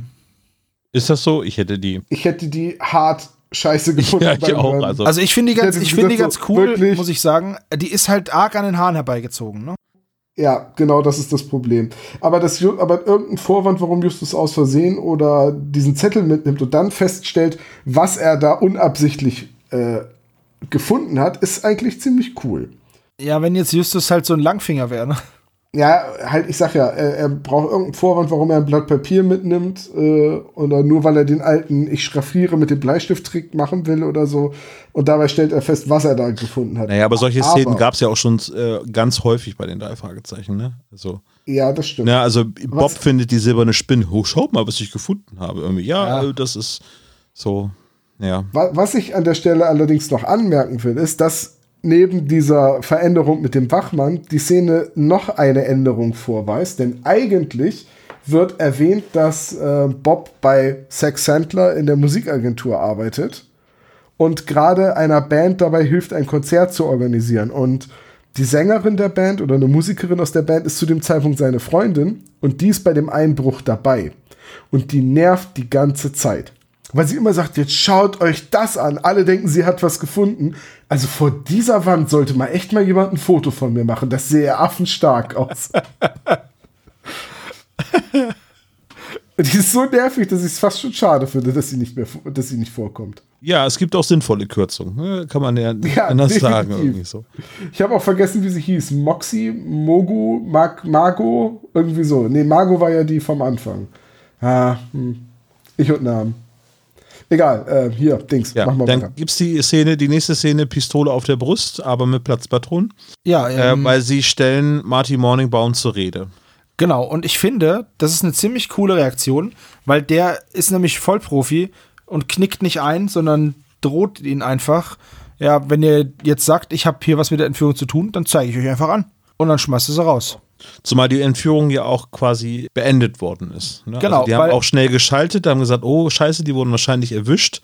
Äh, und dementsprechend äh, lösen sie im Prinzip diese ganze Kidnapping-Geschichte jetzt auf in Wohlgefallen. Ja, in einem Nebensatz, ne? Also. Genau. Naja, ist ja auch glaubwürdig nach außen hin, das Lösegeld wurde übergeben und er ist dann wieder da.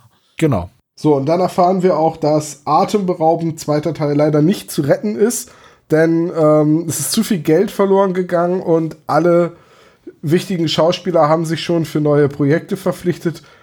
Also, wie lange war Dilla jetzt entführt? Ein paar Tage? Ja. Und jeder Tag kostet, sagen wir, er war, sagen wir, seien wir großzügig, sagen wir, er war zehn Tage weg. Wow. Das heißt, er hat jetzt 30.000 Dollar Verlust gemacht pro Tag, weil Stillstand, also 300.000 Dollar in einem Multimillionenprojekt. Herrgott, dann schmeißt du halt irgendeine unwichtige Rolle aus dem Film raus, dass du den Schauspieler nicht mehr bezahlen musst. Ja, oder du drehst in der Zwischenzeit einfach alle Szenen, in denen Dilla Rourke nicht vorkommt.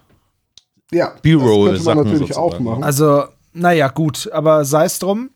So wird's erklärt. Aber innerhalb von zehn Tagen haben die sich alle neuen Projekten zugewandt. Ja, vor allem, es sind ja nicht mal zehn Tage. Kannst du mir nicht erzählen. Wir, müssen, wir könnten es jetzt, wir könnten es jetzt genau nachvollziehen, weil immer zu Beginn der Szenen wird ja gesagt, am nächsten Morgen, am Nachmittag, das könnte man jetzt nachvollziehen.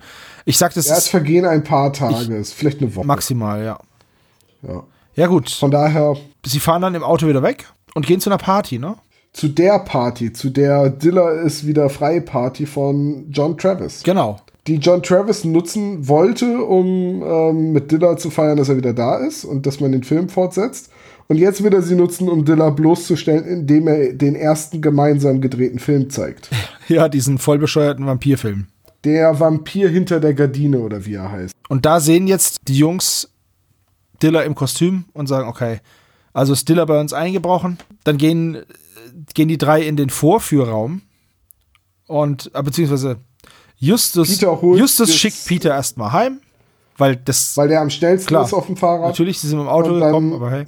Ja, oder dann, weil er am schnellsten bei der Zentrale ist. Peter holt das Band, sie legen es ein, enttarnen, wir können es jetzt wirklich kurz machen, ne? Enttarnen Dilla Rock als den Typen, der die Zentrale eingebrochen hat und dadurch, weil er trotz Maske von allen erkannt wird, äh, bricht dann die Fassade der Fake-Entführung zusammen und äh, alles klärt sich auch. Naja, weil Dilla Rock ja auch, äh, jetzt, oh, scheiße, jetzt sage ich schon, das sage ich auch schon Rock. Ähm, Dil, Dil Arouche. Der, der Arouche, genau, behauptet ja auch, dass alles kein Ding wäre und auch, äh, er ist ja quasi Doppelrolle gewesen, eine Rolle, die er gespielt hat und ach, diese eine Million, da sollen sie sich nicht so haben. Und, genau, äh, das ist halt auch das Allerschärfste. Er sagt halt, ja gut, komm, wir haben halt nur ein bisschen die Versicherung betrogen und haben 50-50 gemacht Und dann weisen die drei Fragezeichen noch darauf hin, dass Marty halt nur eine Million abgibt, aber halt 20 Millionen kassiert, ne? Ja, und dann. Dann ähm, kommt die Polizei, die haben sie vorher schon gerufen. Und dann werden die drei Fragezeichen noch mit Applaus bedacht und da verkrümeln sie sich dann aber und damit ist der Weil das zu viel Rummel ist, ne? Also Ja, ja, das ist genau. ja wie, wie bei, äh, das sind äh, das, was die Stones wahrscheinlich gerne machen. Irgendwie bei beim giftigen Gockel ist es ja auch ähm, so, dass sie nicht so gerne im Rampenlicht stehen wollen. Die Steins. Nicht die Stones, die Steins. Die Stones haben ein Lied geschrieben. Äh, ja, was soll, was soll man sagen? So, e- so endet der Fall, so zerbröselt der Keks. Wollen wir direkt das, das Fazit machen oder soll ich erst die Änderungen zum Buch sagen? Ja, mach erstmal die Änderungen zum Buch. Also, äh, in Atemberaubend zweiter Teil, das erfährt man im Hörspiel nicht, geht es um einen Mann, der als äh, Zombie zurückkehrt. Zumindest ging es darum in Atemberaubend 1 und äh, das ist ja hier die Fortsetzung. Keine Ahnung, warum das wichtig wird. Dass Tai erwähnt wird und dass die Scheibenwischer Blut spritzen sollen, haben wir schon erwähnt. Peter hat ab dem Zeitpunkt, wo er von Marble, Eckburn, Smith äh, diesen Kristall kriegt, äh, Atemprobleme und äh, Beklommenheitsgefühle. Und das taucht immer mal wieder auf in der Geschichte, dass Peter Schwierigkeiten hat zu atmen. Und er sich deswegen Sorgen macht, welchen Einfluss der Kristall auf ihn hätte, hätte bis dann am Ende aufgelöst wird von Justus mehr oder minder so einem Nebensatz. Na, Peter, ähm, in letzter Zeit fliegen aber auch eine Menge Pollen. Du bist wahrscheinlich Heuschnupfenallergiker, ohne es zu wissen. Im Oktober. Gut. Ähm, Ja, du, das könnte in Australien schon passieren. neben dem äh, Red Herring ist auch äh, sein Arc-Nemesis und Widersacher Mr. Ablenkungsmanöver ähm, auch ein Teil der Geschichte. Es gibt einen zweiten Verdächtigen, der ein, Inter ein, also ein Motiv, ein Interesse daran haben könnte, dass De La Rouge verschwindet, nämlich Richard Faber, den ursprünglichen Hauptdarsteller, der für zugunsten von Dilla Rock aus dem Projekt geschmissen wurde. Und dem, der taucht halt in der Geschichte mehrfach auf und dann soll man so wie genau wie bei Marvel Eckburn Smith denken, dass die irgendwie ein Interesse dran haben könnten, Dilla Rock verschwinden zu lassen. Spielt allerdings für die restliche Geschichte irgendwie gar keine Rolle und äh, kann man deswegen auch gut weglassen. Eine Änderung, die zu verschmerzen ist. Und äh, neben der Änderung, dass der Einbruch ein bisschen anders abläuft, das hatte ich ja erzählt, gibt es noch eine Szene, in der Justus drüber nachdenkt, mit verstellter Stimme bei Marty Morningbaum anzurufen und so zu tun, äh, als wäre er eben Dilla Rock und zu sagen, Marty, ich brauche dringend Hilfe, komm schnell. Und dann wollen sie ihn verfolgen, um zu wissen, wo er, Mar wo er Dilla versteckt. Dann kommen sie aber drauf, dass Justus zwar ähnlich klingt, aber dass Marty wahrscheinlich die Stimme von Dilla viel zu gut kennt, um darauf reinzufallen. Was sie dann machen, ist, sie machen einen Filmmarathon mit alten Filmen von Dilla und suchen sich die passenden Sätze aus Filmen zusammen und nehmen dann wirklich Tonbänder, weil das, ne, wir sind vor der digitalen äh, Tonbearbeitung, nehmen dann Tonbänder und müssen mit Filzstift markieren, an welcher Stelle er welches Wort sagt und sich so eine Nachricht auf einem Tonband zusammenstückeln. so wie das Vollplayback-Theater das machen würde.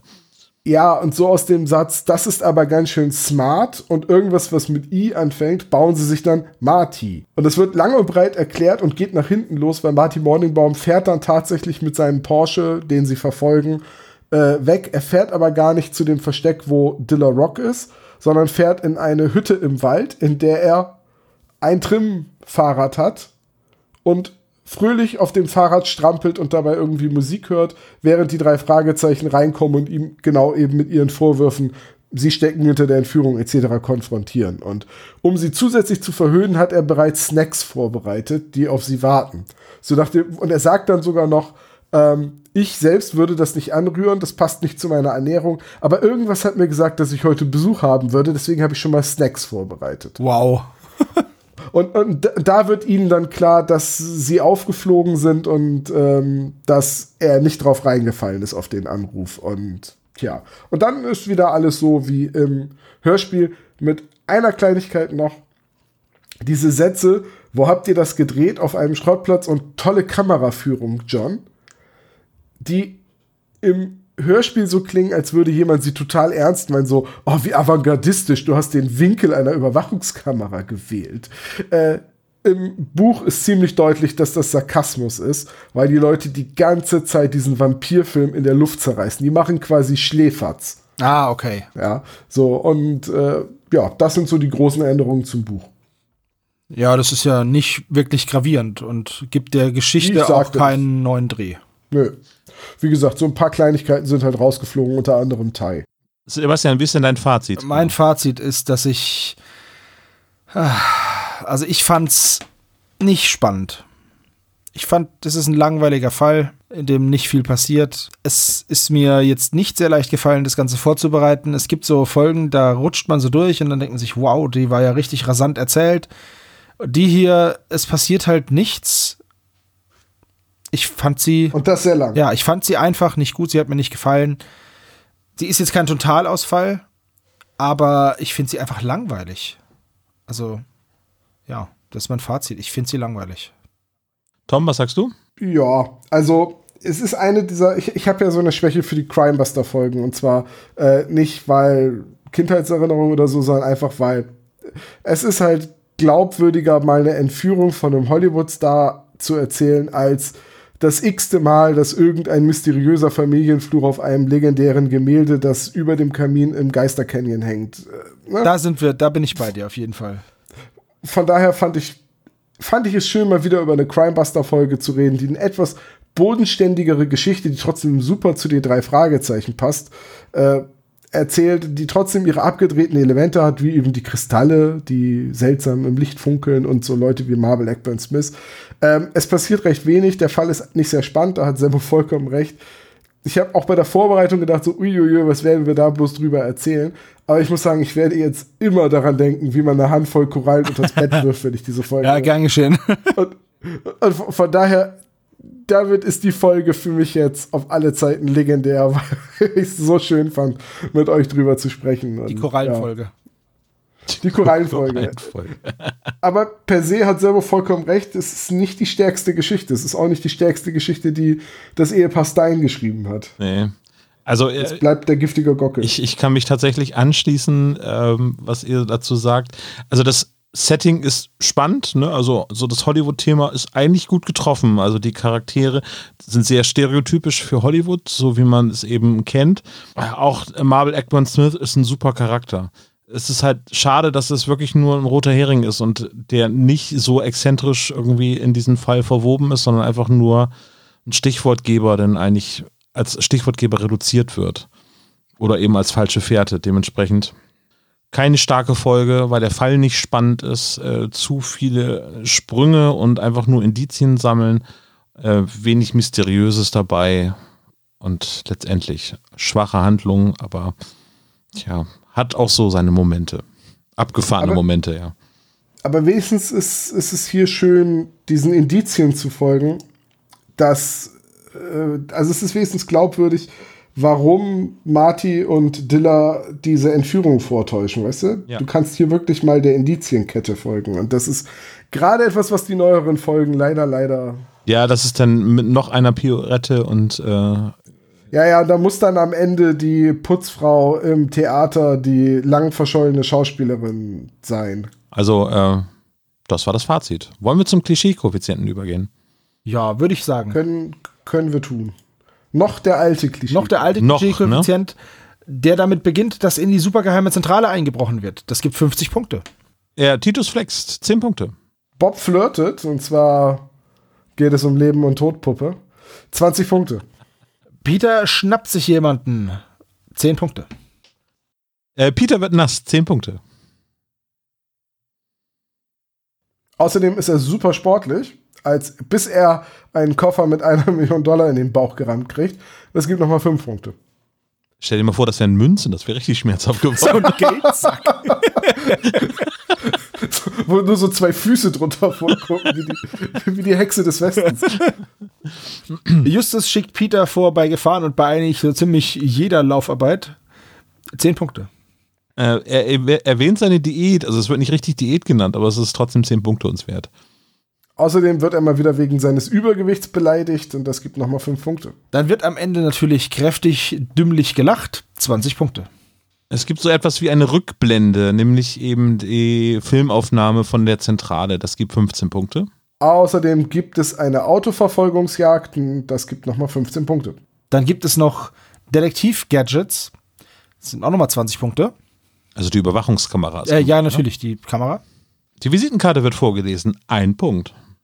Und Martin Morningbaum, der die drei ja irgendwann widerwillig auf die Fährte von Marble, Eckburn, Smith äh, ansetzt, äh, gibt auch nochmal 15 Punkte als Bösewicht-Auftraggeber. Und damit kommen wir auf einen Gesamtklischee-Koeffizienten von 216 Punkten. Also schon wirklich klischeebehaftet, muss ich sagen. Ja, also der Einbruch in die Zentrale hat es halt rausgerissen, ne? Ziemlich, ja. Musikpiraten hätte 211. Aber ist ja so für Krimse Buster, äh, glaube ich, doch exemplarisch Ja. klischeebehaftet, ja. Schon, auf jeden Fall. Finde ich auch. Dann kommen wir zum Quiz. Hallo, Dr. Knobel. Hi. Tag allerseits. Ich hätte nicht gedacht, dass dieser Tag kommt, dass ich dieses Quiz noch machen darf. Wieso?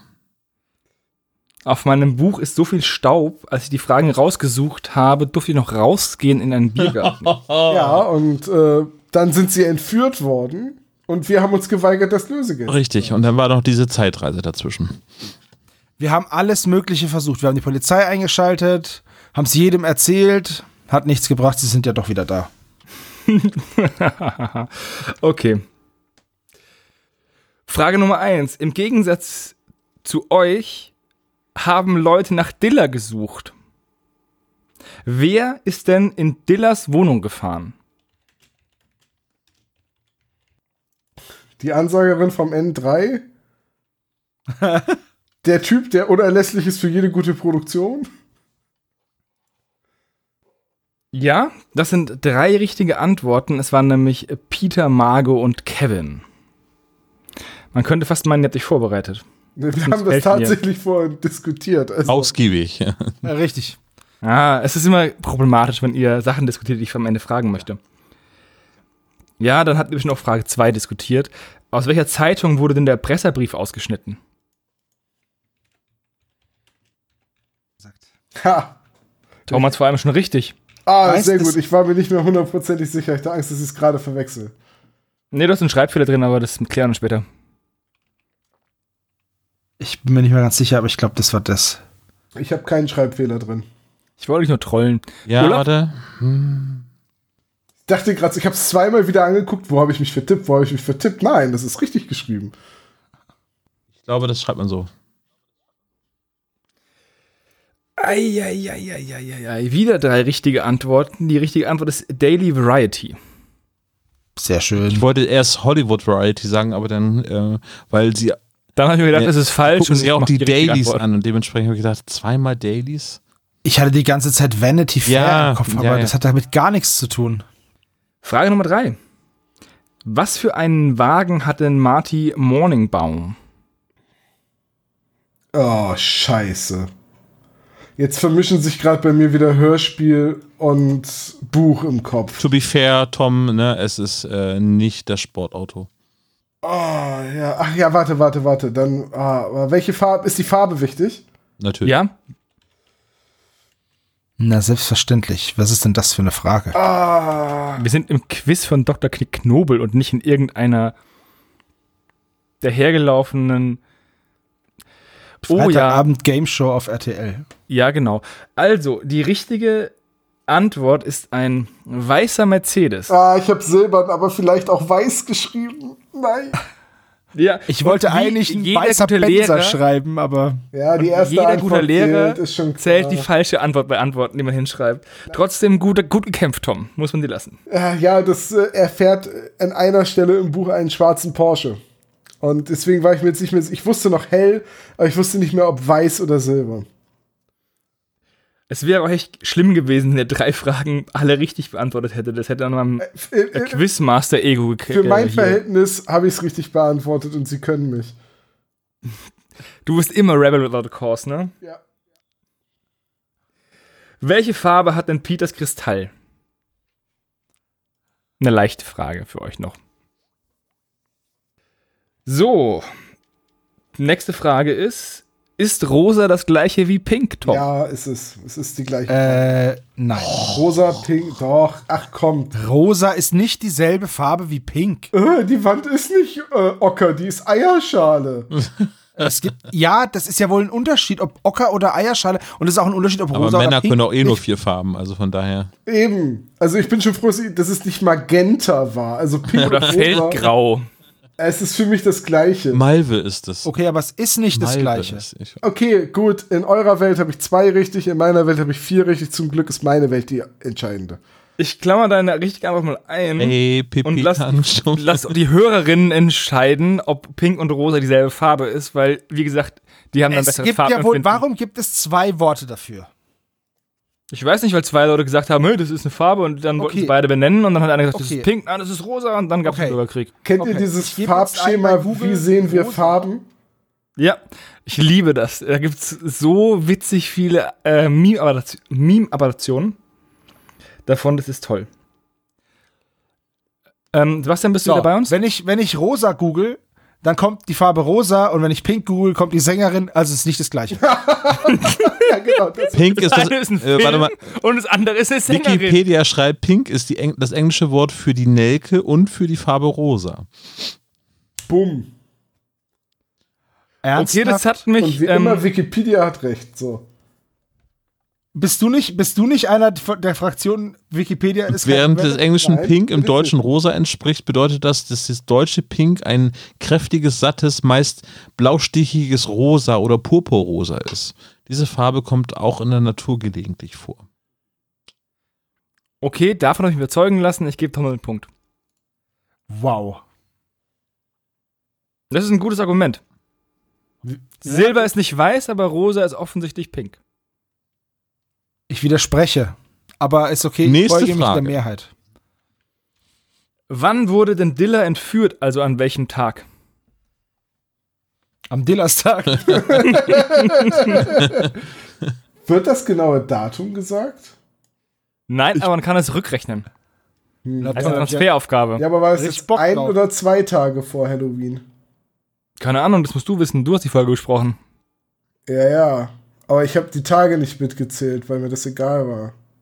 Ich Die Antwort ist ja eigentlich, er wurde ja gar nicht entführt. Oh, oh. Oh, Fangfrage. Hm? ähm, er wurde am 28. What? ja. Oktober entführt. Drei Tage vor Halloween. Ach, ich bin so dumm. Und nicht. Ihr habt alle zwei Tage vor Halloween, also der Ja, Moment, 29. aber es ist 31.. 28. Aber der 31. ist der Halloween und dann ist der ein Tag davor der 29. Nee, 30. 30. ist ein Tag davor. Äh, der 30. und dann der, 9, der 28. 29. Ich habe auch gedacht, das Ja. war zwei Tage. Ja, gut, okay, aber wenn Er ist drei Tage Tag vor dem ist- 31. entführt worden und nicht drei Ja, Tage ja. inklusive des 31. Ja, okay, stimmt, aber okay. Wow, eine Frage, die ihr alle falsch habt. Das kommt echt selten vor. Wie bei wir, haben allen. alle, wir haben aber alle denselben Denkfehler gemacht, deswegen. Oder wir haben Wie bei alle allen- gesagt, ist egal. Ja, Zumal es ja nicht genau auf Also- Halloween tituliert wird, sondern meistens wird ja dieser ganze Zeitraum als Halloween bezeichnet. Ja, ist richtig. Aber ist egal. wie bei jeder Folge, die im Zuschauervoting gewählt wird, gibt es eine Zuschauerfrage. Ein paar von den Zuschauern haben mir auch Fragen eingeschickt, die jetzt schon genannt worden sind. Die habe ich aber vorher schon rausgesucht, bevor ich mir die äh, Zuschauereinsendungen angeschaut habe. Dementsprechend, ihr seid echt clever, wenn ihr, selbe, wenn ihr dieselben Fragen gefunden habt. Darf ich da Die an der Zuschau- Stelle eine Anmerkung machen, Dr. Knobel?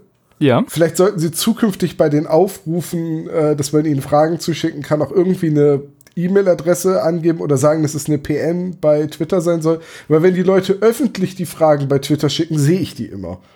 Ja, das fand ich auch sehr amüsant. Das habe ich auch faszinierend gefunden mit Ed spezial gelagert und Ed Dr. Knicknobel so- und dann kam so- Frage sogar und Antwort. Noch, Ich dachte sogar mir, noch mit einem Menschen. Das fand ich sehr nett. Ja, sehr nett, genau, Ja. damit wir nicht doof dastehen. deswegen konnte ich die Frage auch eigentlich nicht nehmen, weil außer Sebastian hätte die dann jeder beantworten können, weil der das Twitter-Profil ja nicht bearbeitet.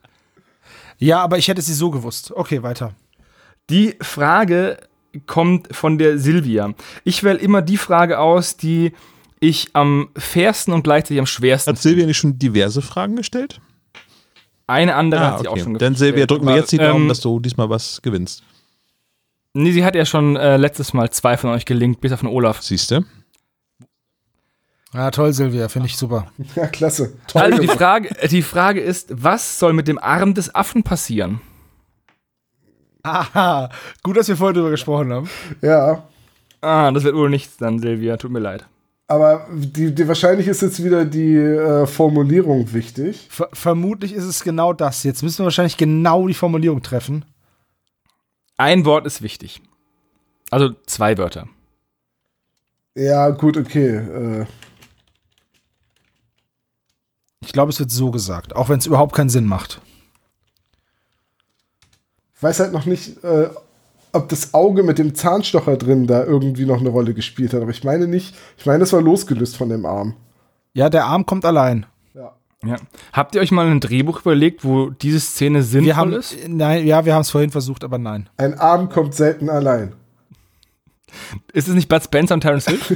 ja, genau, das war's. Lieber Arm dran als Arm ab. Vier Affenarme für ein Halleluja. Für ein Unga Bunga. Also, die richtige Antwort ist, er soll eine Wendeltreppe herunterkommen, herunterfallen oder sonst irgendwas machen, sich herunterbewegen. Ähm, das haben auf jeden Fall äh, Tom und Sebo richtig. Olaf, haariger Affe, kommt aus einer Wendeltreppe heraus. Aus einer Das ist ja kompletter Quatsch, Olaf. Ja. Ist das richtig? Ist das falsch? Ich würde sagen, das ist richtig. Und Es wird gesagt, er wird eine Wendeltreppe herabkommen. Herab, heraus. Ja, richtig. So. Ja. Ja. Ich fühle mich da nicht richtig einen Punkt zu geben. Das ist leider falsch. Was? Wenn es. Ja, herauskommen, ja nicht- herunterkommen ist doch nicht dasselbe. Ja. Wofür haben wir Wörter erfunden, wenn wir sie nicht benutzen? Ja. Okay. Ich gönne es Silvia, dir nicht. Dr. Knobel. Es- Das war mir so klar. Das war mir so klar. Dann gibt es dafür einen bronzenen Anstecker. Für einmal den Olaf getäuscht. Und wie gesagt, bei den nächsten ähm, Zuschauerfragen einfach einsenden an äh, mich über Twitter. Am besten nicht als ähm, Ad spezialgelagert, sonst kriegen die das mit. Und auch nicht einfach öffentlich twittern, weil das äh, kriegen die dann auch mit, weil der Tom ist gar nicht so dumm, wie er aussieht. Oder per Discord. Ich, ich finde, wir haben jetzt schon wieder viel zu viele von den Wörtern verwendet, die unsere Sprache hat. Ich finde, es ist an der Zeit, dass wir uns für dieses Mal verabschieden. Äh, Dr. Knobel zur Hölle wünschen und äh, uns noch einen schni- schicken Abend mit einer Staffel Mr. Robot machen. Ja, oh ja, jetzt ziehen wir jetzt rein. Warte eben, äh, mitteleuropäische Zeit, gerade 23.00. Ja. Sebo Ja, muss das heißt- fünfeinhalb Stunden Oh mein Gott, da, möchte ich, Das ist richtig. da drehe ich mich nochmal auf die Seite richtig. und ach, ich, ich drücke mich nochmal fester ins Kopfkissen. Denn, äh, Da gehe ich Mach- gerade erst ins Bett. Ich mache Party. Das macht aber nichts. Äh, ich bin gerne ein Teil der arbeitenden Bevölkerung. Und ihr könnt ja weiterhin sophisticaten, ihr, Ja, ihr Schmuck. Das war also So, der verschwundene. Filmstar. Vielen Dank fürs Zuhören und wir hören uns beim nächsten Mal. Ciao, macht's gut. ciao, ciao. Servus.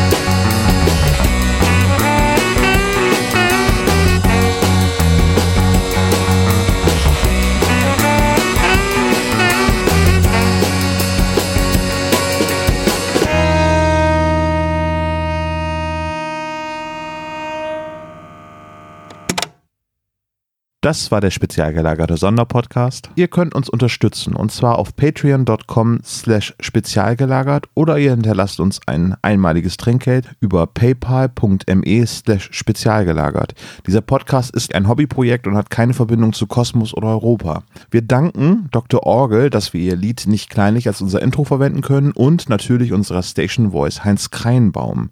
Ihr findet uns unter Instagram, Facebook, Twitter unter spezialgelagert oder bei YouTube als spezialgelagerter Sonderpodcast über Spotify, Deezer und iTunes. Hinterlasst uns doch gerne einen Gruß auf unseren Anrufbeantworter. Die Telefonnummer lautet 0421 175 43 43 0.